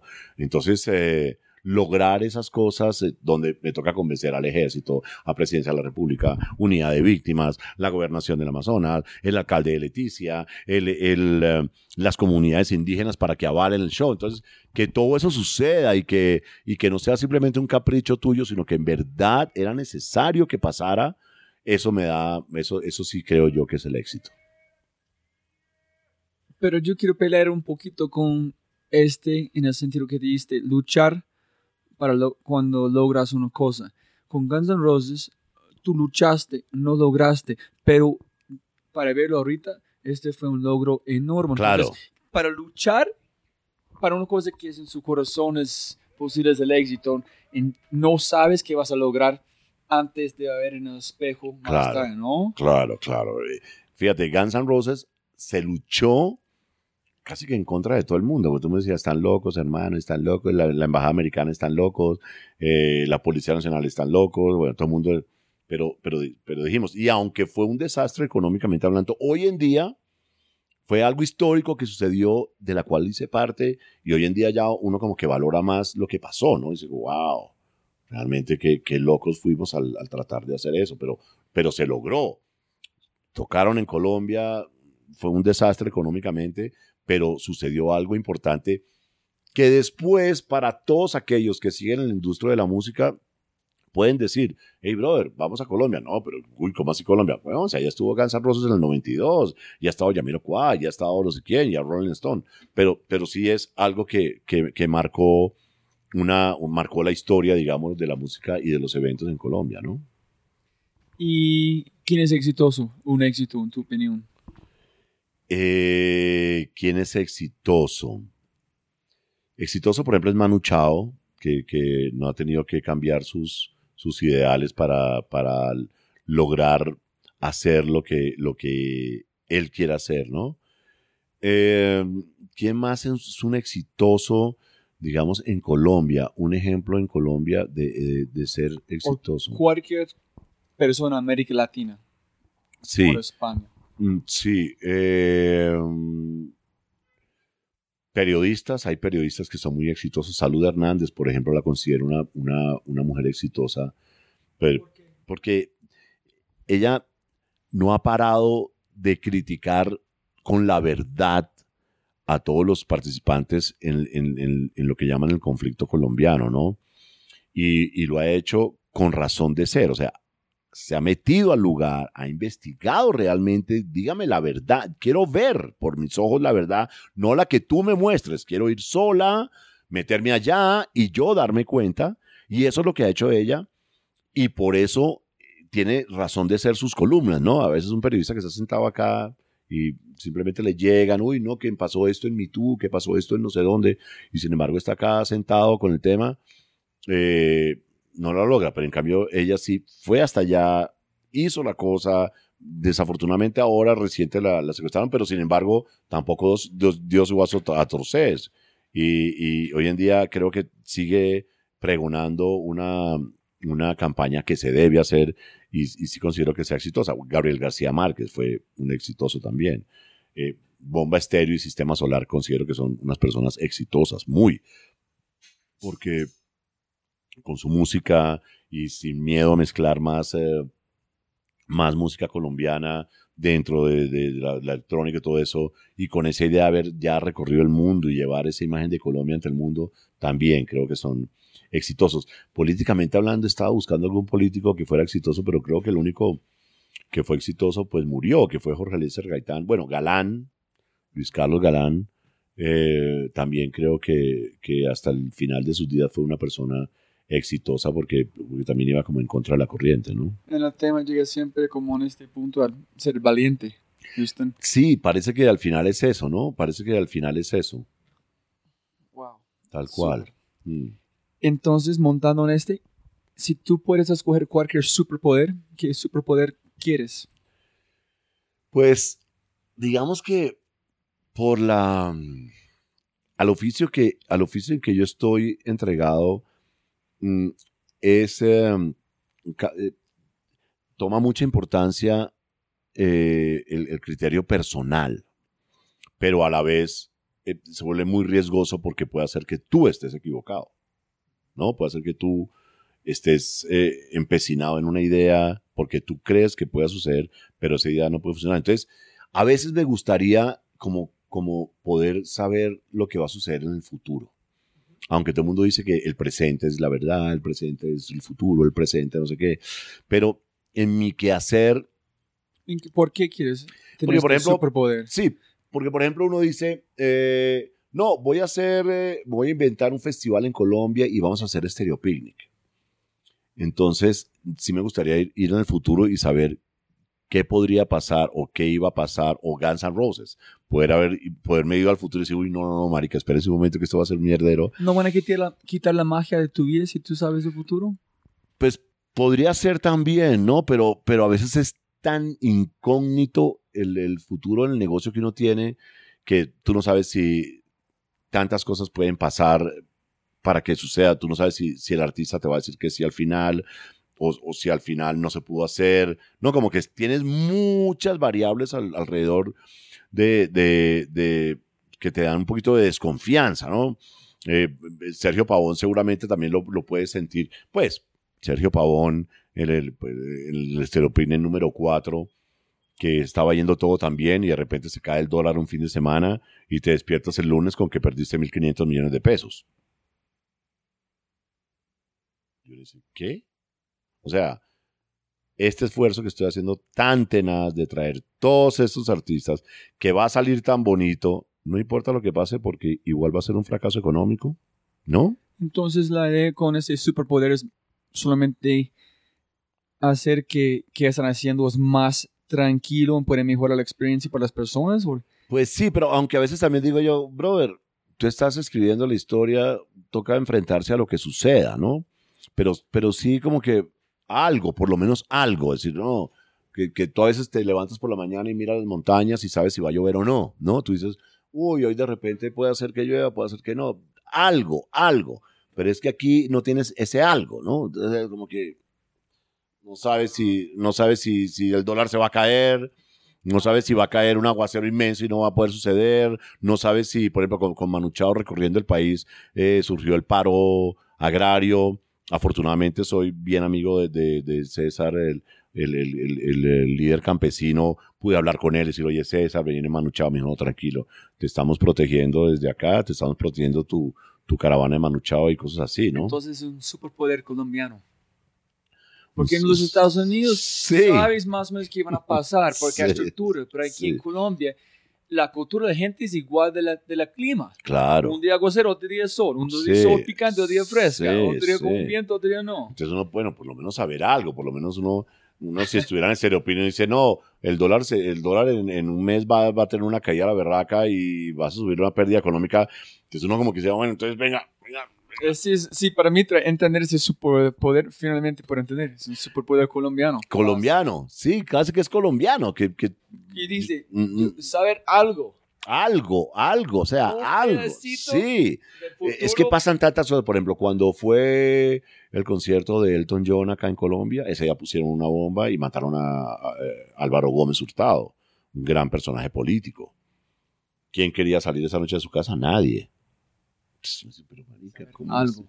Algo, saber algo, exacto. No todo el futuro, pero algo, ¿no? Que me digan, oye, oye, hermano, ¿sabe qué? No se metan en esas que porque dentro de tanto tiempo, porque además los sueños que uno tiene en la industria de la música son sueños, y en, y en la serie vinil uno, uno se da cuenta de eso también, son sueños mucho más allá, ¿sabes? Cuando tú crees en un artista, tú sabes que ese artista puede hacer que mañana no sea el número uno, pero estás confiado y estás seguro que tú puedes lograr que sea el número uno dentro de un año o dentro de dos años, ¿sabes? Eh, cuando estás hablando de, diseñar Stereopinic, de lo diseñamos y duró tres años escrito en un tablero de mi casa, cuando me senté con Sergio Pavón una tarde escribir, marica, tenemos que hacer un festival en Colombia como los que hemos vivido en el exterior, ¿cómo es posible que no pase en nuestro país ese momento de convivencia, de tolerancia, lo que, que es también lo que me gusta a mí de Rock Parque, ¿sabes? Ver 80 mil personas viviendo en paz es una cosa importante para mí. Entonces, duró dos años escrito. El festival ahí en, un tablero que era de mi hija y todos los días me decían, vamos a borrar, ah, ah, ah, ese tablero no me lo toquen, por favor. Y ahí duró dos años escrito el contenido de Stereopini que debía tener, para dónde debía ir, las comidas, el, el hippie market, los escenarios. Entonces, como, como los sueños son tan a lo lejos, no sabes, porque no es voy a ah, Colombia, ah, Colombia, como decía el francés allá en el click. Descubrí que no vendían ropa adecuada para montar en bicicleta. Voy a hacer ropa para montar en bicicleta, ¿no sabes? Es una fija. No existe, lo vas a hacer, te lo van a comprar. Pero en los, en los, en los, en los conciertos, en la vida de un artista, nunca sabes qué va a suceder, pero siempre le apuestas, ¿no? Em, eh, eh, una vez a Terciopelados hizo una versión de, para, para un, álbum, un álbum homenaje a Queen, eh, donde las bandas latinas hicieron canciones en español. Y a Terciopelados escogió Play the Game. Y, y la traducción fue Juégale, apuéstale. Entonces uno está realmente apostándole en los eventos que hace uno toda la vida, apostando a que sí va a suceder, apostando a que sí va a ser bueno, apostando a que va, va a pasar. Entonces, a veces tienen muchas, muchas, muchas cosas en la mitad que, que son muy complicadas. Y si tú puedes tener una cartelera enorme en el aeropuerto de Dorado Internacional con cualquier mensaje, ¿qué mensaje vas a poner para el mundo? Sí, eh, yo, yo le pondría, eh, trate de conocer al verdadero colombiano. ¿No? Trate de conocer al verdadero colombiano. ¿Y ese es por los colombianos o los extranjeros? Porque puede servir los dos, ¿no? Sí, es que sí, puede ser para los dos también, ¿no? Que mira las noticias. Para Mm. mí ese no es la verdadera Colombia. Claro, Ese es que ellos quieren que tú piensas. claro, por eso En eso trate. porque me encanta este país. Yo conozco la verdadera Claro, Colombia. Es porque claro. estamos acá. Claro, trate de conocer al verdadero colombiano. Y personas como tú y como muchas que uno conoce que llevan viviendo en Colombia no sé cuántos días y, y, esforzándose por Colombia. Eh, Palenque Records, por ejemplo, es de un francés que cree firmemente en la música palenquera y se dedicó a lanzar productos colombianos, aunque no le va bien pero conoció al verdadero colombiano en Palenque, conoció al tamborero, conoció al pescador, al campesino, ¿no? A la gente, al verdadero colombiano. Y el verdadero colombiano es muy bonito, la verdad. Es una persona generosa, cariñosa, preocupado por uno, entregado, eh, trabajadora, honesta. Son buenos amigos también. Son muy buenos amigos. Los parches colombianos son lo máximo. Los parches, claro, pero todo, a, eso llegas cuando, me imagino que tú al principio que, estabas en Colombia, eh, viste, de repente no fue tan fácil, te engañaron, te, te, te, estafaron. Muy, muy fácil conocer a otro colombiano, pero es muy, muy complicado entrar en un parche. Claro, entrar en el parche, claro. Por eso, trate de conocer el verdadero colombiano. O sea, llegar al, al parche, ¿no? Eh, a que, a que haya una, una entrega de cuerpo y alma realmente donde uno dice, no, estos manes son unos bacanes. Uno cuando, cuando viaja por Colombia, uno para a medianoche en, en, un, eh, en un puestico de carretera que ya no tiene comida, pero lo ven uno hambriento, ni se espere que esta mañana mi mamá hizo unas arepas y van a la casa y traen las arepas y se la dan a uno. ¿Sabes? Son, son cosas tan bonitas que uno vive que dice, no, pues el verdadero colombiano realmente vale la pena. Entonces, sí me gustaría eso, que la gente realmente tratara de conocer el verdadero colombiano, porque tampoco Tampoco, también mucha gente viene acá sin, intenciones de conocer al verdadero colombiano. Viene con intenciones de engañar al colombiano, de usarlo, de el turismo sexual que hay en, la costa, eh, gente que viene sin, ninguna sin ninguna piedad y, viene a, hacer uso de ese, de, ese tipo de cosas, o el que viene solamente a comprar drogas, o el que viene solamente, ¿sabes?, a, hacer cosas que no, que no son las que, las que Colombia ofrece. Colombia ofrece una cantidad de, de cosas bonitas y dentro de eso está el verdadero colombiano. Sí, yo pienso que también puede ser un poquito más, no tanto en las cosas malas que las personas llegan, pero también si una persona llega solamente para la tierra, conocer la playa, no es el mismo si tú puedes conocer un colombiano antes de conocer la playa o, juntos. Claro. Entonces, sí, conocer el verdadero colombiano significa también que puedes disfrutar más las cosas normales que las personas llegan a Colombia. Claro. No llegan solamente para cosas turísticas, combina con la Real Colombia, que es la gente. No es la, el país es allá, pero la gente son, yo pienso que más importante de la tierra, ¿no? Así es, así es. La conexión es tan profunda con la tierra y las personas. Sí, sí, sí, sí, eso es verdad. Y Julio, para terminar, ¿tiene una cosa que quieres decir a las personas o un comentario que hoy como que una cosa que no hablamos antes de mm. terminamos? No, eh, pues eh, Colombia cada vez tiene más, más y más y más y más y más y más músicos, ¿no? Em, pues sobre todo hablarle a, toda esa gente que está en la música, que, sigan siendo felices haciendo música, ¿sabes? Que, que entiendan que tienen ese don de hacer música y que sigan creyendo en ese don, sin importar el éxito, sin importar si voy a sonar en la radio, sin, sin importar nada creo que debe ser eh, eh, una labor, em, un, quehacer diario muy bonito, uno poder sentar todos los días a hacer música, ¿no? Y, que ojalá puedan creer en, que, en que esto pueda suceder. Y que ojalá, pues el posconflicto que, que tan famoso está ahora hoy en día en Colombia, eh, entienda la gente que está en ese posconflicto que la cultura es, es tal vez una de las soluciones más grandes que tiene un postconflicto, poderle dar alas al músico, alas al pintor, alas al artesano, alas a toda esta gente que vive de esos valores arraigados de la cultura colombiana y que a través de eso logremos pues realmente una, una convivencia tolerante entre todos.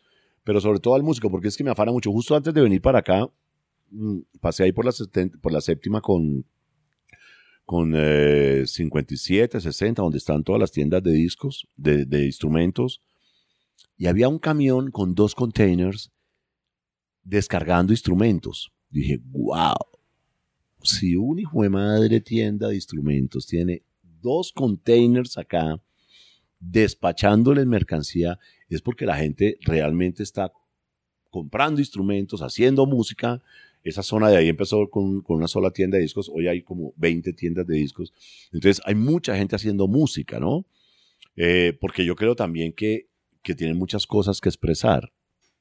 Una de las de los, eh, de los motivos de, de, generar Rock al Parque fue como crear una ventana donde la juventud se pudiera expresar libremente y qué mejor que sea a través de la música que se expresen, ¿no? Que no sea poniendo una bomba, eh, eh, amenazando a una persona, ¿no? Sino que a través de la música puedan expresar. Y, ahí hay una, anécdota muy simpática y es que me acuerdo mucho que tal vez en el primer Rock al Parque había una, una agrupación que se llamaba Policarpa y, sus traviesas o Policarpa y alguna cosa, era una banda de mujeres punk eh, eh, muy poderosa en esa época y yo justo estaba al lado de, un coronel ahí en el Rock al Parque diciendo al coronel, mire, qué bien ver a todos los jóvenes en paz aquí compartiendo.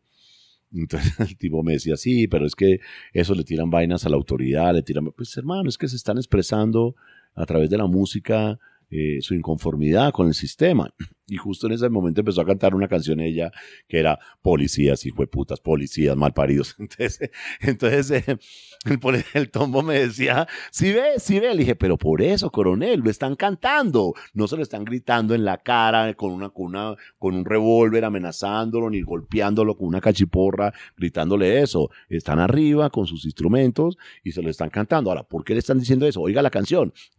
Ya la que se decía el coronel, uy, bueno, sí tienen razón estas viejas. en lo que están diciendo. Entonces, por eso, por eso me parecía tan importante y me sigue pareciendo muy importante Rock al Parque como una, una, como un instrumento realmente de, de darle libertad a las, a las juventudes, no solamente para que se expresen, sino para que también disfruten de las cosas que, que, que, cantan ahí libremente, ¿no? Que, que ese ha sido un ejercicio muy bello el que ha tenido Colombia con Rock al Parque, con 25 años de festival, que nunca ha parado, todos los años se ha hecho, en medio de, la guerra, en medio del narcotráfico, en medio de la violencia, Rock al Parque siempre ha existido y han llegado todas las tribus eh, urbanas y han convivido, nunca ha habido un muerto, en toda la historia del Rock al Parque nunca ha habido un muerto. Obviamente consumen lo que tienen que consumir y pasan lo que tiene que pasar, pero tampoco ha sucedido nada. Mientras en un partido de Santa Fe Millonarios a la salida hay tres muertos, en un solo partido. O sea, estoy hablando de, y eso es lo que yo le decía a los alcaldes que a veces han querido tumbar el festival. Digo, no, ¿cómo lo vas a hacer, señor? Si llevamos 25 años haciendo esto y nunca ha habido un solo ejemplo de, mal comportamiento, este es el mejor ejemplo de que la tolerancia y la capacidad de convivir juntos de los colombianos existen. No la pueden acabar. Entonces, eso es un momento también, también eh, bien interesante que pensar. De hecho, debían, debían, debían hacer esto en Caracas, debían hacer esto en Cuba, debían hacer esto en todos estos países donde la juventud tiene un gran deseo de expresar todo su inconformismo con el sistema. Quiero terminar con un gracias, pero quiero explicar dónde viene mi gracias a ustedes. Es, yo estaba hablando con un compañero se llama Shlomo, que estaba hablando con que ah, claro. en el click. En el, yo siempre yo tengo mi percepción de Colombia. Yo sé que hay un cambio fuerte van a pasar acá para mejor. Y él me ayudó a entender por qué. Es porque Colombia llega como en, hay una expresión en inglés para una persona que llega a un punto que nada puede ser peor, se llama rock bottom. Colombia llega allá. Entonces, cualquier cosa pasa en Colombia ahorita no pueden ser peor que han pasado. Nunca. Entonces, es casi imposible no avanzar en ese momento en Colombia, porque ya llega un punto que es el peor, saben qué tienen que hacer, la, lo, juventud en este momento son pilos, saben que quieren, están como haciendo, comprando instrumentos. Y un compañero como tóxico mano dijo, estás, hay dos cosas que está pasando, estás destruyendo su ciudad, su cultura, o estás construyendo su ciudad. Entonces, mil gracias a ustedes que están los pioneros, que están haciendo tan popular Colombia en este momento para hacer este machete, para ayudar a las personas a tener esta ciudad o este como país como está. Entonces, muchas gracias. Julio, por la conversación, todos que ha hecho. No, a ti por, por, por darme este espacio de, de poderme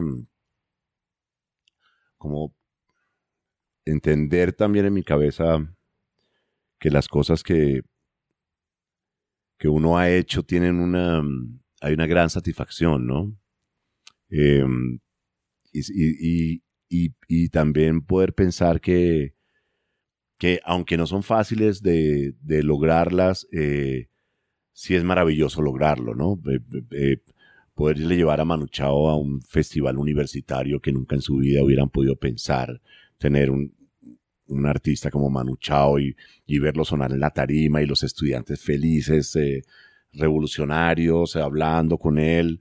Son momentos muy, muy, muy bonitos, ¿no? Conocer los indígenas alrededor de, de, un, de, de, un ajiaco, hablando con Manu Chao y, y dándonos las gracias de, de, de, poderles haber dado la tarima para poder saber expresar, pues son cosas que uno realmente lo hace muy felices y, y, y, me hace más feliz aún saber que son cosas que no tienen valor porque es así, no tienen valor. O sea, no es algo que, que si tú... un precio. Sí, que no es algo que tiene un precio y si tú logras tener esa plata, lo compraste. No, no tiene valor. Es simplemente hacerlas por iniciativa propia, por, por porque la locura le dio por ahí y, y al final te das cuenta que, que es tan bonito, ¿no? Joden Paraíso cuando uno ve a la gente sin un solo policía en todo el festival y ve a la gente tan feliz compartiendo, expresándose, hablando y, y, que sean todas cosas tan positivas, pues uno dice, pues, este tipo de, de, de, entrevistas, uno al final,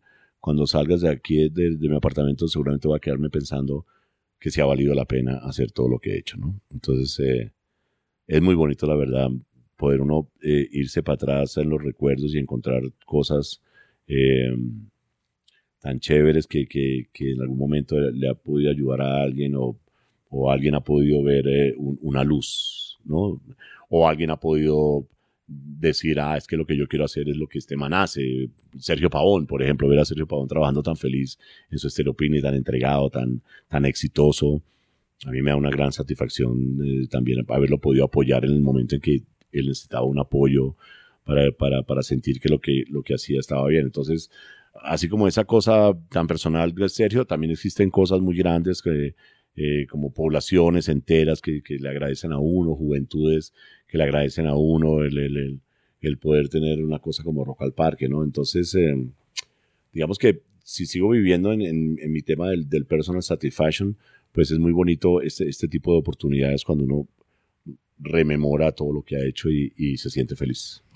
Y cada vez yo estoy cambiando mi, cada vez mi definición de éxito es diferente después de hablar con personas como ustedes. Y yo, yo voy a armar mi, yo estaba armando mi definición mientras tú estabas hablando. Es, el éxito es luchar para las cosas que no tienen valor. Es un buen, es, un buen, es un buen, eh, un buen graffiti. Sí, es. Lo voy a, lo voy a trinar ya ahorita mismo. claro, tú dijiste, como yo siento cuando llego a la casa y yo veo a mi hija. Ese no tiene valor. en luchando por ella. Esa es la vida. Luchando por esa cosa. Entonces, gracias por eso. Verlos todos los días a los hijos, ¿sabes? A mi hijo lo he visto hoy saliendo, eh, está armando una cosa y está feliz con la vida, tratando de, de ser feliz con cosas. Eh, eh, tienes toda la razón. mi hija Valentina, alegría verla feliz, ¿no? Sí, eh, luchar, el éxito de luchar por las cosas que no tienen valor. Nice. Voy a, voy a trinarlo y te voy a dar el crédito, no te preocupes. No, no, no, fue gracias a vos. Eso, hermano, un abrazo. Una, una experiencia fantástica este podcast, la verdad. Gracias, hermano.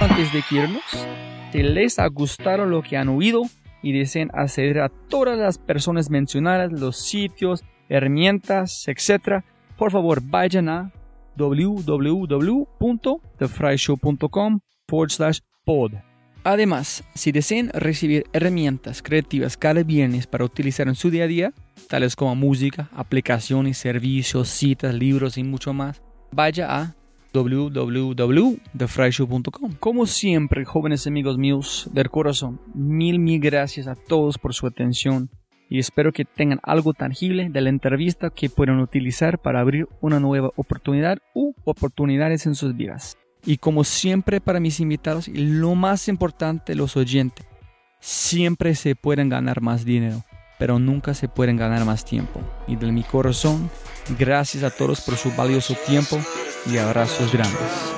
Chao. Este episodio está patrocinado por Cabeza Rota, un estudio digital de animadores, diseñadores e ilustradores. Cabeza Rota brinda trabajo de alta calidad, buenos precios y entregado a tiempo. Si quieres ver más, se puede ver su trabajo y obtener más información acerca de ellos en www.cabezarota.com. Eso otra vez es www.cabezarota.com. En sí, vas a enviar un mensaje en su página web. Habla de este podcast se puede recibir 20% de descuento en tu primera animación, logotipo, diseño web. Una vez más, www.cabezarota.com.